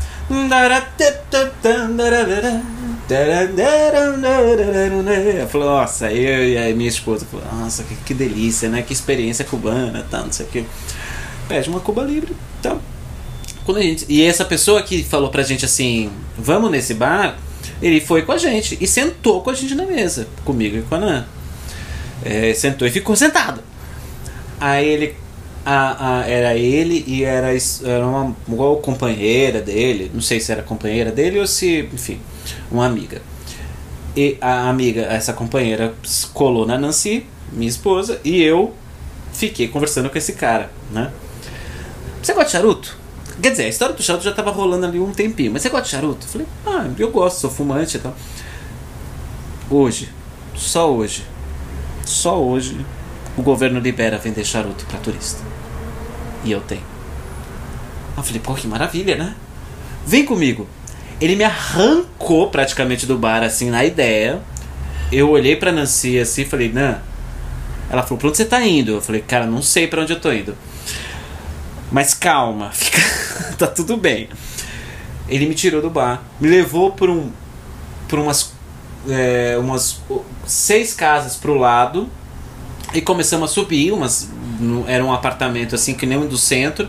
Começamos a subir umas escadinhas subimos subimos. Chegamos num platô lá no segundo terceiro andar. Tinha umas santerias na porta uma coisa maluca. Eu entro no lugar uma senhora passando roupa. Passando roupa. Totalmente aleatório. Duas pessoas na porta, assim, meio que fazendo uma segurança. Eu entro, aí o cara me mostra ali o arsenal de charuto. Quanto que é o charuto?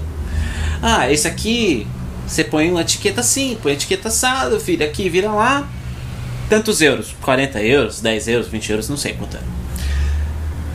Aí falei, esse eu não quero, esse não quero, fico com esse. E nasci lá né? Lá no bar. Aí eu, enfim, me desvencilhei daquilo, comprei um charuto e falei, eu não tenho dinheiro.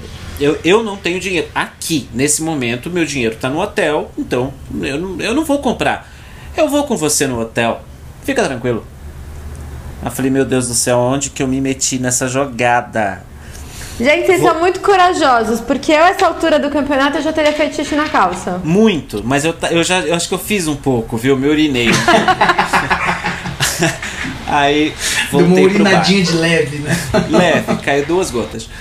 Voltei pro bar. Quando eu voltei pro bar, a moça tava conversando com a Nan, ela falou: Meu, caraca, onde você foi? Eu falei: Nan, fudeu. Eu com uma caixa de charuto aqui debaixo do braço. falei: Fudeu, a gente vai ter que pagar por essa merda aqui. Aí, aí o cara falou assim: Ele olhou no relógio e falou: Sete horas. Começou a chover lá fora. Esse horário sempre chove em Cuba e tudo fecha. Vamos embora. Eu falei, não, mas eu quero ouvir mais social Buena Vista aqui. A banda já tinha sumido. Aí saiu e a Nan, enquanto eu tô pagando a Cuba Libre e a coisa, saiu e a Nan do, do bar. E entra um turista acompanhado de uma outra pessoa, de um cubano. E a banda começa. Aí você vendeu o charuto. Era um bar de golpe de venda de charuto, né? O máximo que eles chegam ali é o golpe da venda do charuto. No fim, foi eu, o, a, a, a Nan, o, o, o, o rapaz, a companheira do rapaz e uma criança de uns 6 anos. Fomos até o nosso hotel, pegamos o dinheiro, pagamos ele, e ele ainda queria que eu pagasse o táxi de volta dele para ele voltar pro bar, para ele continuar o. É, a história essa história foi na nossa, mais ou menos na nossa chegada a Cuba.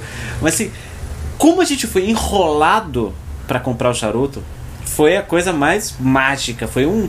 Que nem Salvador, que tem muito truquezinho, assim. Não eram truques, terri, truques terríveis, não eram coisas terríveis, mas eram truquezinhos, assim que foi levando a gente, e aí a gente percebeu que ali era um bar de golpe mesmo, era um micro golpe. Mas o que, que você devia ter feito? Quando o turista entrou e começou a música, você devia ter sentado na mesa e falado: arrumei um puto esquema pra comprar Não, charuto. Eu já tava. Su... Ia ferrar a vida do turista, né? Eu tava tão desesperado para voltar pro hotel e me livrar daquela situação que eu deixei ali o outro, o outro turista tomando aquele golpe que eu já sabia que ele ia tomar e fui embora. Bom, É isso, gente. Lidem, lidem com o golpe, entendeu? Tipo, é isso. Engraçado ouvir vocês falando, porque eu fiquei pensando que eu não tenho. Assim, eu não tenho muitas histórias. É que eu conto as histórias normalmente de um jeito que parece que são muitas histórias, mas eu vivi 10 coisas, entendeu? E aí as 10 coisas eu vou requentando elas. Só que como o podcast é meu, eu não posso requentar muitas histórias, porque fica vai gravado, ficar né? repetitivo, vai ficar gravado. As pessoas vão saber, minha máscara vai cair e vão descobrir o quê? Que eu tenho 10 histórias boas. Mas, enquanto o Rafa falava, eu lembrei de uma história que ela não é muito boa. Na verdade, a história pra ser boa ela tem que ser ruim, né? Porque se não for cagado, a história não fica boa. Não vai adiantar. Mas eu lembrei de um negócio que foi meio nesse lugar assim que o Rafa falou. Ah, brasileiros se reconhecem e tal. E tem um recorte dentro do recorte dentro do recorte que não é só brasileiro, é moquense. A galera da Moca vai Moca é ter alguém Moca. com uma camiseta do Juventus ou alguma história da Moca. Não, Moca é E o moca, que, que resto é aconteceu bairro. comigo? Oi? Moca é moca, o resto é bairro. Exato. O que, que aconteceu comigo? Foi um negócio meio peculiar ali. Não é muito bom, mas vou, vou pontuar porque senão eu vou ficar sem história depois. Eu fui passar umas férias de, de Réveillon, de, de verão, e numa casa de uma amiga em Floripa. Aí eu falei, já que eu tenho muitos dias de Floripa, é, de férias, eu não vou passar todos esses dias em Floripa, eu vou viajar ali pelo sul. E aí eu fui procurar na internet lugares ali que seriam legais de eu conhecer. Achei um lugar que chama Cambará do Sul, que é um lugar onde foi gravado A Casa das Sete Mulheres, um lugar lindo dos canyons e tal. A idiota, que não tem outro adjetivo, ligou pro, pro, pro hotel que eu ia ficar e falei, e vi que esse lugar era muito frio, muito frio, muito frio. Aí eu liguei nesse lugar e perguntei: Oi, tá muito frio aí? Tipo, dia 2 de janeiro. Aí a moça do hotel gentilmente me falou: Não, não tá, tá tranquilo. Eu falei: Um Maravilhoso sulista, Tá tudo bem. turista, paulista, otária. Aí falei, maravilhoso, com a minha mala de 10 biquínis e dois vestidos e uma camiseta flanelada, dá pra eu ir, tranquilo. Beleza, fui pro lugar. Aí cheguei lá, o maior frio que eu já passei na vida. Eu já fui pra Patagônia e, tipo, eu não passei tanto frio. É- era muito frio. E o que, que eu tinha de roupa? Nada. Eu tinha uma camisa flanelada do meu ex-namorado, uma calça e uma meia. Gente, mala de verão de quem passou todos os verões na Bahia, entendeu? Tipo, não tem, porque você faz mala pra passar o Réveillon na Bahia, você só usa biquíni. Na minha cabeça era isso, porque eu sou uma idiota. Aí, beleza, cheguei lá e eu não comia carne. Todo mundo já sabe que eu voltei carne semana passada, comer carne semana passada, porque eu repito as histórias um milhão de vezes. Aí cheguei lá, Vamos ver os canyons, mas um frio do cacete, nublado, não dava pra ver porra nenhuma. Mas aquela coisa de paulista esforçado. Então eu falei, não, a gente vai ter que esperar abrir um pouquinho o tempo, dar uma olhadinha nos canyons. Eu tenho medo de altura, tipo, nada a ver. A história toda é nada a ver. E eu tava com muita fome. Tipo, muita fome, muita fome, muita fome, muita fome. Todo restaurante que eu ia só existia carne. Eu cheguei num lugar que tinha um buffet e aí eu falei pro cara: Você pode me fritar um ovo? E o cara falou: Não, é, é só carne mesmo. Se Ovo você com quiser, bacon. você vai ter ovo, que. Só frito ovo com bacon. Não, É, na gordura, exatamente, Na banha, na tipo- banha de cabrito. Salada a pode gente não tirar o serve, bacon. né? Não serve. Exatamente isso. E eu tava amadurecendo a ideia do tipo, eu vou ter que comer peixe, eu vou ter que comer uma truta, porque eu tô com muita fome e não tenho o que eu comer aqui. Aí tudo bem, a gente chegou nos canyons, uma chuva, um frio. Sabe aquela garoa que quando bate na pele dói? Aquela garoa que, que corta, é um negócio assim muito gelado, muito gelado. Aí tinha um carro do lado do nosso, conversando tal. Ah, nananã, nananã. E eu, gente, você imagina quando você tá com muita fome? Tipo, eu tava com muita fome. Aí conversando com a mulher, a galera falou: ah, a gente é carioca, a gente é de Búzios, a gente não sei o quê. E, enfim, contando. Ah, eu sou de não sei onde. Eu falei, ah, eu sou paulista, da onde? Eu falei, ah, da Moca. A mulher olhou pra minha cara e falou assim: da moca? E abriu um puta sorriso. Eu falei, só. Ela falou, do Juventus. Eu falei, isso, do Juventus. Aquela identificação só de quem é da moca sabe o Vai negócio. soltar um sanduíche aqui de dentro do, do casaco. Ela abriu o carro, ela abriu o carro, pegou um boné do Juventus, colocou o boné do Juventus e me tirou, meu bem, uma bandeja do defunto, que eu não sei de onde saiu em meio cambará. Não, eu falei de brincadeira, mas, pô, rolou mesmo a rangaria. Foi! Mas não, a história não é boa. Porque ela tirou uma bandeja do defunto. Aí eu falei, meu, sinto muito, entendeu? Aí ela falou: Você já comeu a coxinha de frango do defunto? E eu não comia carne. Aí eu falei: Já comi, é muito boa, né? E Faz foi isso, tipo. 45 anos que eu comi. Vou comer agora. Não comi, não comi. Falei, não é possível. Isso é Deus tentando me testar, entendeu? Isso aqui não é coisa assim, ah, não, será que é coisa de. Não, isso ali era teste pra ver se eu ia comer carne. Aí eu voltei pro hotel, não comi, não comi. E desisti de ver o Canyon também, não Você sei. praticamente no episódio do Largados e Pelados não encarou. Não, não comi a coxinha. Voltei a comer carne no governo Bolsonaro. Porque Nossa, tem que que- ser o negócio modo Natália ali.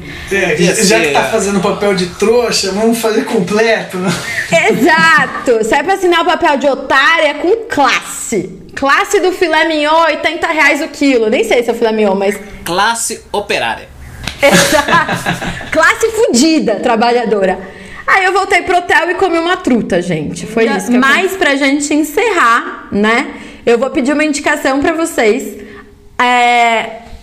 Uma música boa pra salvar o bar ruim. Aquela música que na hora que toca, tá tudo certo, entendeu? É um negócio ali que, que inflama, é um negócio ali que a gente fica juntinho.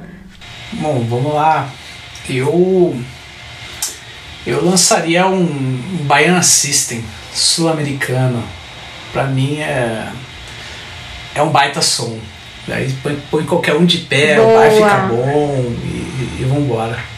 Eu não coloquei, eu ainda não aderi ao Baiana System, sabia? Que não tá na minha playlist. O Felipe Tonetti, que grava comigo outro podcast, outros 500, ele é apaixonado pelo Baiana System, ele morou um tempo aqui em casa e eu ouvia quando ele tava ouvindo, mas eu não coloquei. É uma falha minha, eu vou, vou providenciar isso, vai estar na mesa em duas horas, tipo. Vai num show deles, essa é, a experiência tá ali. Eu adoraria! É, é bom, Baianense, eu gosto. Eu gosto porque não deixa ninguém parado. Eu acho, acho excelente. Mexe o ombrinho automático ali? Não, é. Não. Se, cara, mexe. Põe pra rodar e, dê- e vai fazer uma faxina pra você ver. Tá, vou, vou Ah, fazer isso no fim de semana. Funciona bem demais. Olha, eu tenho duas. Tem duas músicas ressoando aqui. Tem uma que, cara, que quando toca, assim, ninguém fica parado. É, é, eu quero botar meu bloco na rua. Isso pra mim é um negócio que quando as pessoas vão. Só que teve uma música em 19 que eu achei que ia ficar em 19, mas ele avançou pra 20 e persegue-me em 21, que é o ano passado eu morri esse ano no, no morro. Do Belchior, Belchior, quem, quem seu- viu meu gato aqui o tempo inteiro querendo atenção, protagonismo. Que artista, né, gente? Ele é assim. Não, um baita artista já amava Belchior de paixão, mas quando, quando o, o, o- depois corta aí o, o, a- a- o esquecimento do artista, do MC, como chama? Emicida. Emicida. Emicida. Colocou isso no rádio de novo, na rádia, foi uma efusão, realmente é um clássico e quando toca, é, tem outros clássicos, mas isso aí quando toca machuca aqui dentro, né? Você fala, ai, Ó, gostoso. é engraçado, porque a galera vai achar que, que sou eu, mas todo episódio a galera tá citando Belchior e não sou eu. E todo episódio o pessoal tá trazendo Belchior pra cá. Vocês estão vendo que. Eu não sei se é inconsciente que o Belchior fica passando aqui na frente no meio do episódio e vai trazendo Belchior. Pra, pra frente, mas é um tem isso. romântico clássico, né? O, o, o, o, brasileiro é um romântico, né? Desde assim, é, essa característica ibérica do, do brasileiro, né? Que, que é- é, a gente gosta assim de contemplar a lua e, e, e chorar assim dores homéricas e o Belchior ele faz isso muito bem. Ele ele é um mestre, né? Eu tenho um violão aqui que dizem as más línguas de quem eu comprei, que provavelmente foi um baita caloteiro, foi do Belchior. Então, eu. Era o cara que vendia charuto nas É, horas eu ia falar, é amigo do cara do Charuto charuto, isso aí. É, é, é, é, é. Eu acredito em todas. Tanto que eu saí da história do charuto dizendo assim: se o charuto é falso, pelo menos ele é cubano. Então, Pois é. É Justíssimo. se o, violão, se o Justíssimo. violão não for de Belchior, toco eu Belchior nele. Pronto. A história é boa, tanto faz. Eu vou deixar a minha música da semana. Eu tenho ouvido, eu sempre tô ouvindo muito Chico, né? Mas essa semana em especial eu tô ouvindo muito Chico. E o último episódio que eu gravei se chamou, se chamava Tô me guardando pra quando, pra quando o carnaval chegar. Eu tô ouvindo num looping essa música porque eu acho que tem uma parte de mim que tá se guardando pra quando o carnaval chegar. Eu, eu imagino assim, eu fico pensando, sabe? A gente tá vivendo um negócio muito enfim, muito escuro, um negócio muito treva, assim. Quando a gente puder ter carnaval e se isso coincidir com a vitória do Lula, gente, vai ter um samba na 13 que vai acabar depois de cinco dias, vai ser um samba rave, sabe? O negócio não vai parar nunca mais. Então, tô ouvindo muito Chico, essa música em especial. E também tô ouvindo muito samba e amor. Eu não sei se chama samba e amor até mais tarde, porque na minha cabeça eu já vou começar a cantar.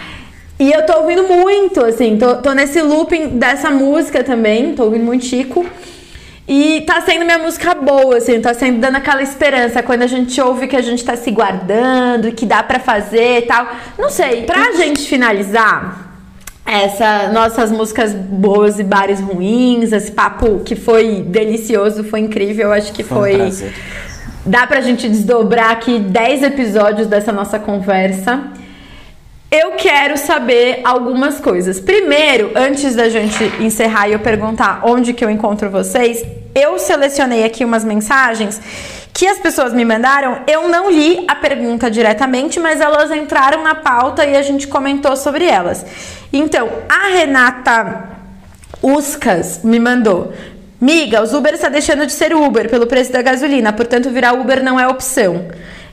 Endometrinose mandou 100 reais de gás, 7 litros da gasolina, 40 arroz. Não sei nem por onde começar. A Thalita Schuttler, que gravou com a gente já um episódio, falou: Desde a frase tem empregada doméstica indo pra Disney, eu sabia que ia dar errado. A gente não comentou essa frase específica, mas a gente falou aí um tanto sobre tudo. Quero agradecer as mensagens, eu não li todas, né? Porque, ah, aquela coisa, né, blogueira? Tipo, eram muitas mensagens. Desculpa, gente, a audiência tá muito alta. Eu não consegui ler todas as mensagens, mas eu li essas três, tentei encaixar aqui na pauta. As outras a gente vai desenvolver alguns outros episódios. Quero perguntar antes de tudo, a gente está vivenciando uma pandemia, a gente ainda tem alguma restrição aí de ir e vir, mas onde a gente te encontra, Rafa, se quiser acompanhar seu trabalho, tanto virtual e quando a gente puder sair, quais os bares de esquinas que a gente te encontra? Vamos lá, para acompanhar meu trabalho aí, meu, minha parca vidinha na- nas redes sociais, acho que o melhor é o Twitter, né? Comento sobre tudo, aleatoriedades, é, coisas que eu gosto, música e sobretudo coisas né, de economia, né? Hoje mesmo escrevi sobre o PIB, mas é arroba leão, né? Sem o tio, leal, R-A-R. Arroba leão, R-A-R. E, e também na minha newsletter, assinem, é uma newsletter que eu falo sobre tudo, né? Mistura economia com estilo de vida, com é, dica de vinho, férias, sei lá. Eu vou assinar, música, eu ainda não assino tiver eu vou assinar. Na cabeça, receita vegetariana, enfim, tudo, tudo que vai colocando, eu, eu jogo lá meio que. É como se você tivesse sentado comigo frente a frente e lendo meus pensamentos, eu vou dando pitaco, vou apostando em alguma coisa. Então busquem por O Encilhamento Newsletter, vocês devem chegar, tem as divulgações, tem link no meu Twitter lá fixado. É, então é por aí que me encontram nas, nas redes. Fora das redes, Eu tô sempre aqui, é, por aqui no, no bar do Bill, em Pinheiros, que é um bar super corintiano, como eu sou corintiano, eu adoro lá, uma casa também de comida nordestina maravilhosa, é uma caipirinha de limão sensacional, tem um baião de dois vegetarianos, por isso que eu gosto bastante. E, e mais recente tem, tem o, o Pé para Fora também, que é aqui do lado de casa, aqui na Avenida Pompeia. Então são esses dois blocos aí que eu sempre frequento. E quando as festinhas estiver de volta, vão me encontrar por aí em São Paulo nas nas rebimbocas que a gente frequenta, Nossa Casa, Santo Forte, Mundo Pensante, Ai, que saudade. Gente, eu não consigo imaginar aí na nossa casa, aquele lugar aglomerado. Tipo, Covidário. Que saudade. É, aquele lugar ali. E para quem não é de São Paulo e não sabe do que a gente tá falando, nossa casa é um lugar icônico aqui de São Paulo. Eu gostava mais quando era menor e era mais em Aquento. Agora eu já acho que ainda tá. Quer dizer, agora, agora eu não sei, né? Faz mais de dois anos que eu não vou. Mas eu, eu acho muito curioso que uma vez eu levei uma amiga que tava em São Paulo e ela chegou e falou: Por que tem um cara pelado? Tipo... nossa casa tem Netuno também. Nossa, saudades da nossa casa. Boa memória, boa memória. Sensacional. Rô, você, onde a gente acompanha esse trabalho? Online, offline, na noite, nos bares de esquinas e afins? Bom, eu, eu sou mais reservado, né? Eu tenho uma vida, uma vida noturna mais regrada. É, bom, RG Lima Dom no Twitter. Vocês vão ouvir minhas músicas autorais e, e as homenagens que eu faço. É, no Facebook eu me guardei para falar de política, então é Rogério Lima. Acho que se colocar Rogério Lima Dono, eu não sei o, o arroba certinho. É, e no geral eu ando muito muito campesino, eu, sou, eu estou em Santo André, então não vá me encontrar nas noites. as noites paulistanas, infelizmente. Pode ser de dia também, tá tudo certo. Onde meu... as pessoas te encontram? Eu estou numa fase intermediária, porque se, se fosse há, há dois anos atrás, eu ia dizer Mundo de Ares, lá você encontra tudo, você ia participar de cenas incríveis mas agora acho que só nas redes sociais mesmo. Eu não sei quanto tempo mais ficaremos em casa e eu continuarei por aqui. Então as redes sociais é o único lugar aonde eu, onde você vai me encontrar com, com e o Twitter na realidade que prazer ter conversado com vocês foi muito gostoso para mim foi prazer. sempre muito prazer ter essa, essa janelinha assim dentro da pandemia né também tô levando a pandemia muito muito a sério eu quero deixar duas dicas uma de lugar na verdade também ainda não estou frequentando bares, não sei quando que eu vou voltar, talvez, quem sabe, depois da segunda dose, não sei, não sei ainda, embora eu esteja eu com Eu tomei Janssen, né? Eu não sei se eu posso falar que eu sou privilegiado. Só fazer um ponto, eu não estou frequentando bares agora, hein, tá? É tipo um não dia, né, Rafa, bares, quando voltar. É, exato. É, é, quando não, tudo terminar, eu, eu vocês me acham lá. Sim, não, eu entendo até porque a gente não sabe quando as pessoas vão ouvir. Eu quero deixar duas dicas, uma de um restaurante que é do lado da minha terapia. Minha terapia voltou presencial, eu fui umas duas, três vezes, mas também não tô muito. Foi isso que, eu, que, que o Rogério falou, essa coisa de demorar uma hora se deslocando, também não tô muito adaptada, então eu. Enfim, também tô nesse online. Mas é um restaurante que chama Baianeira, em Perdizes, que eu tive o prazer de almoçar e eu achei muito gostoso. Também tem pratos vegetarianos. Achei o lugar super charmoso, assim. Tem também no Café do MASP, se eu não me... Não, tem no MASP, se eu não me engano.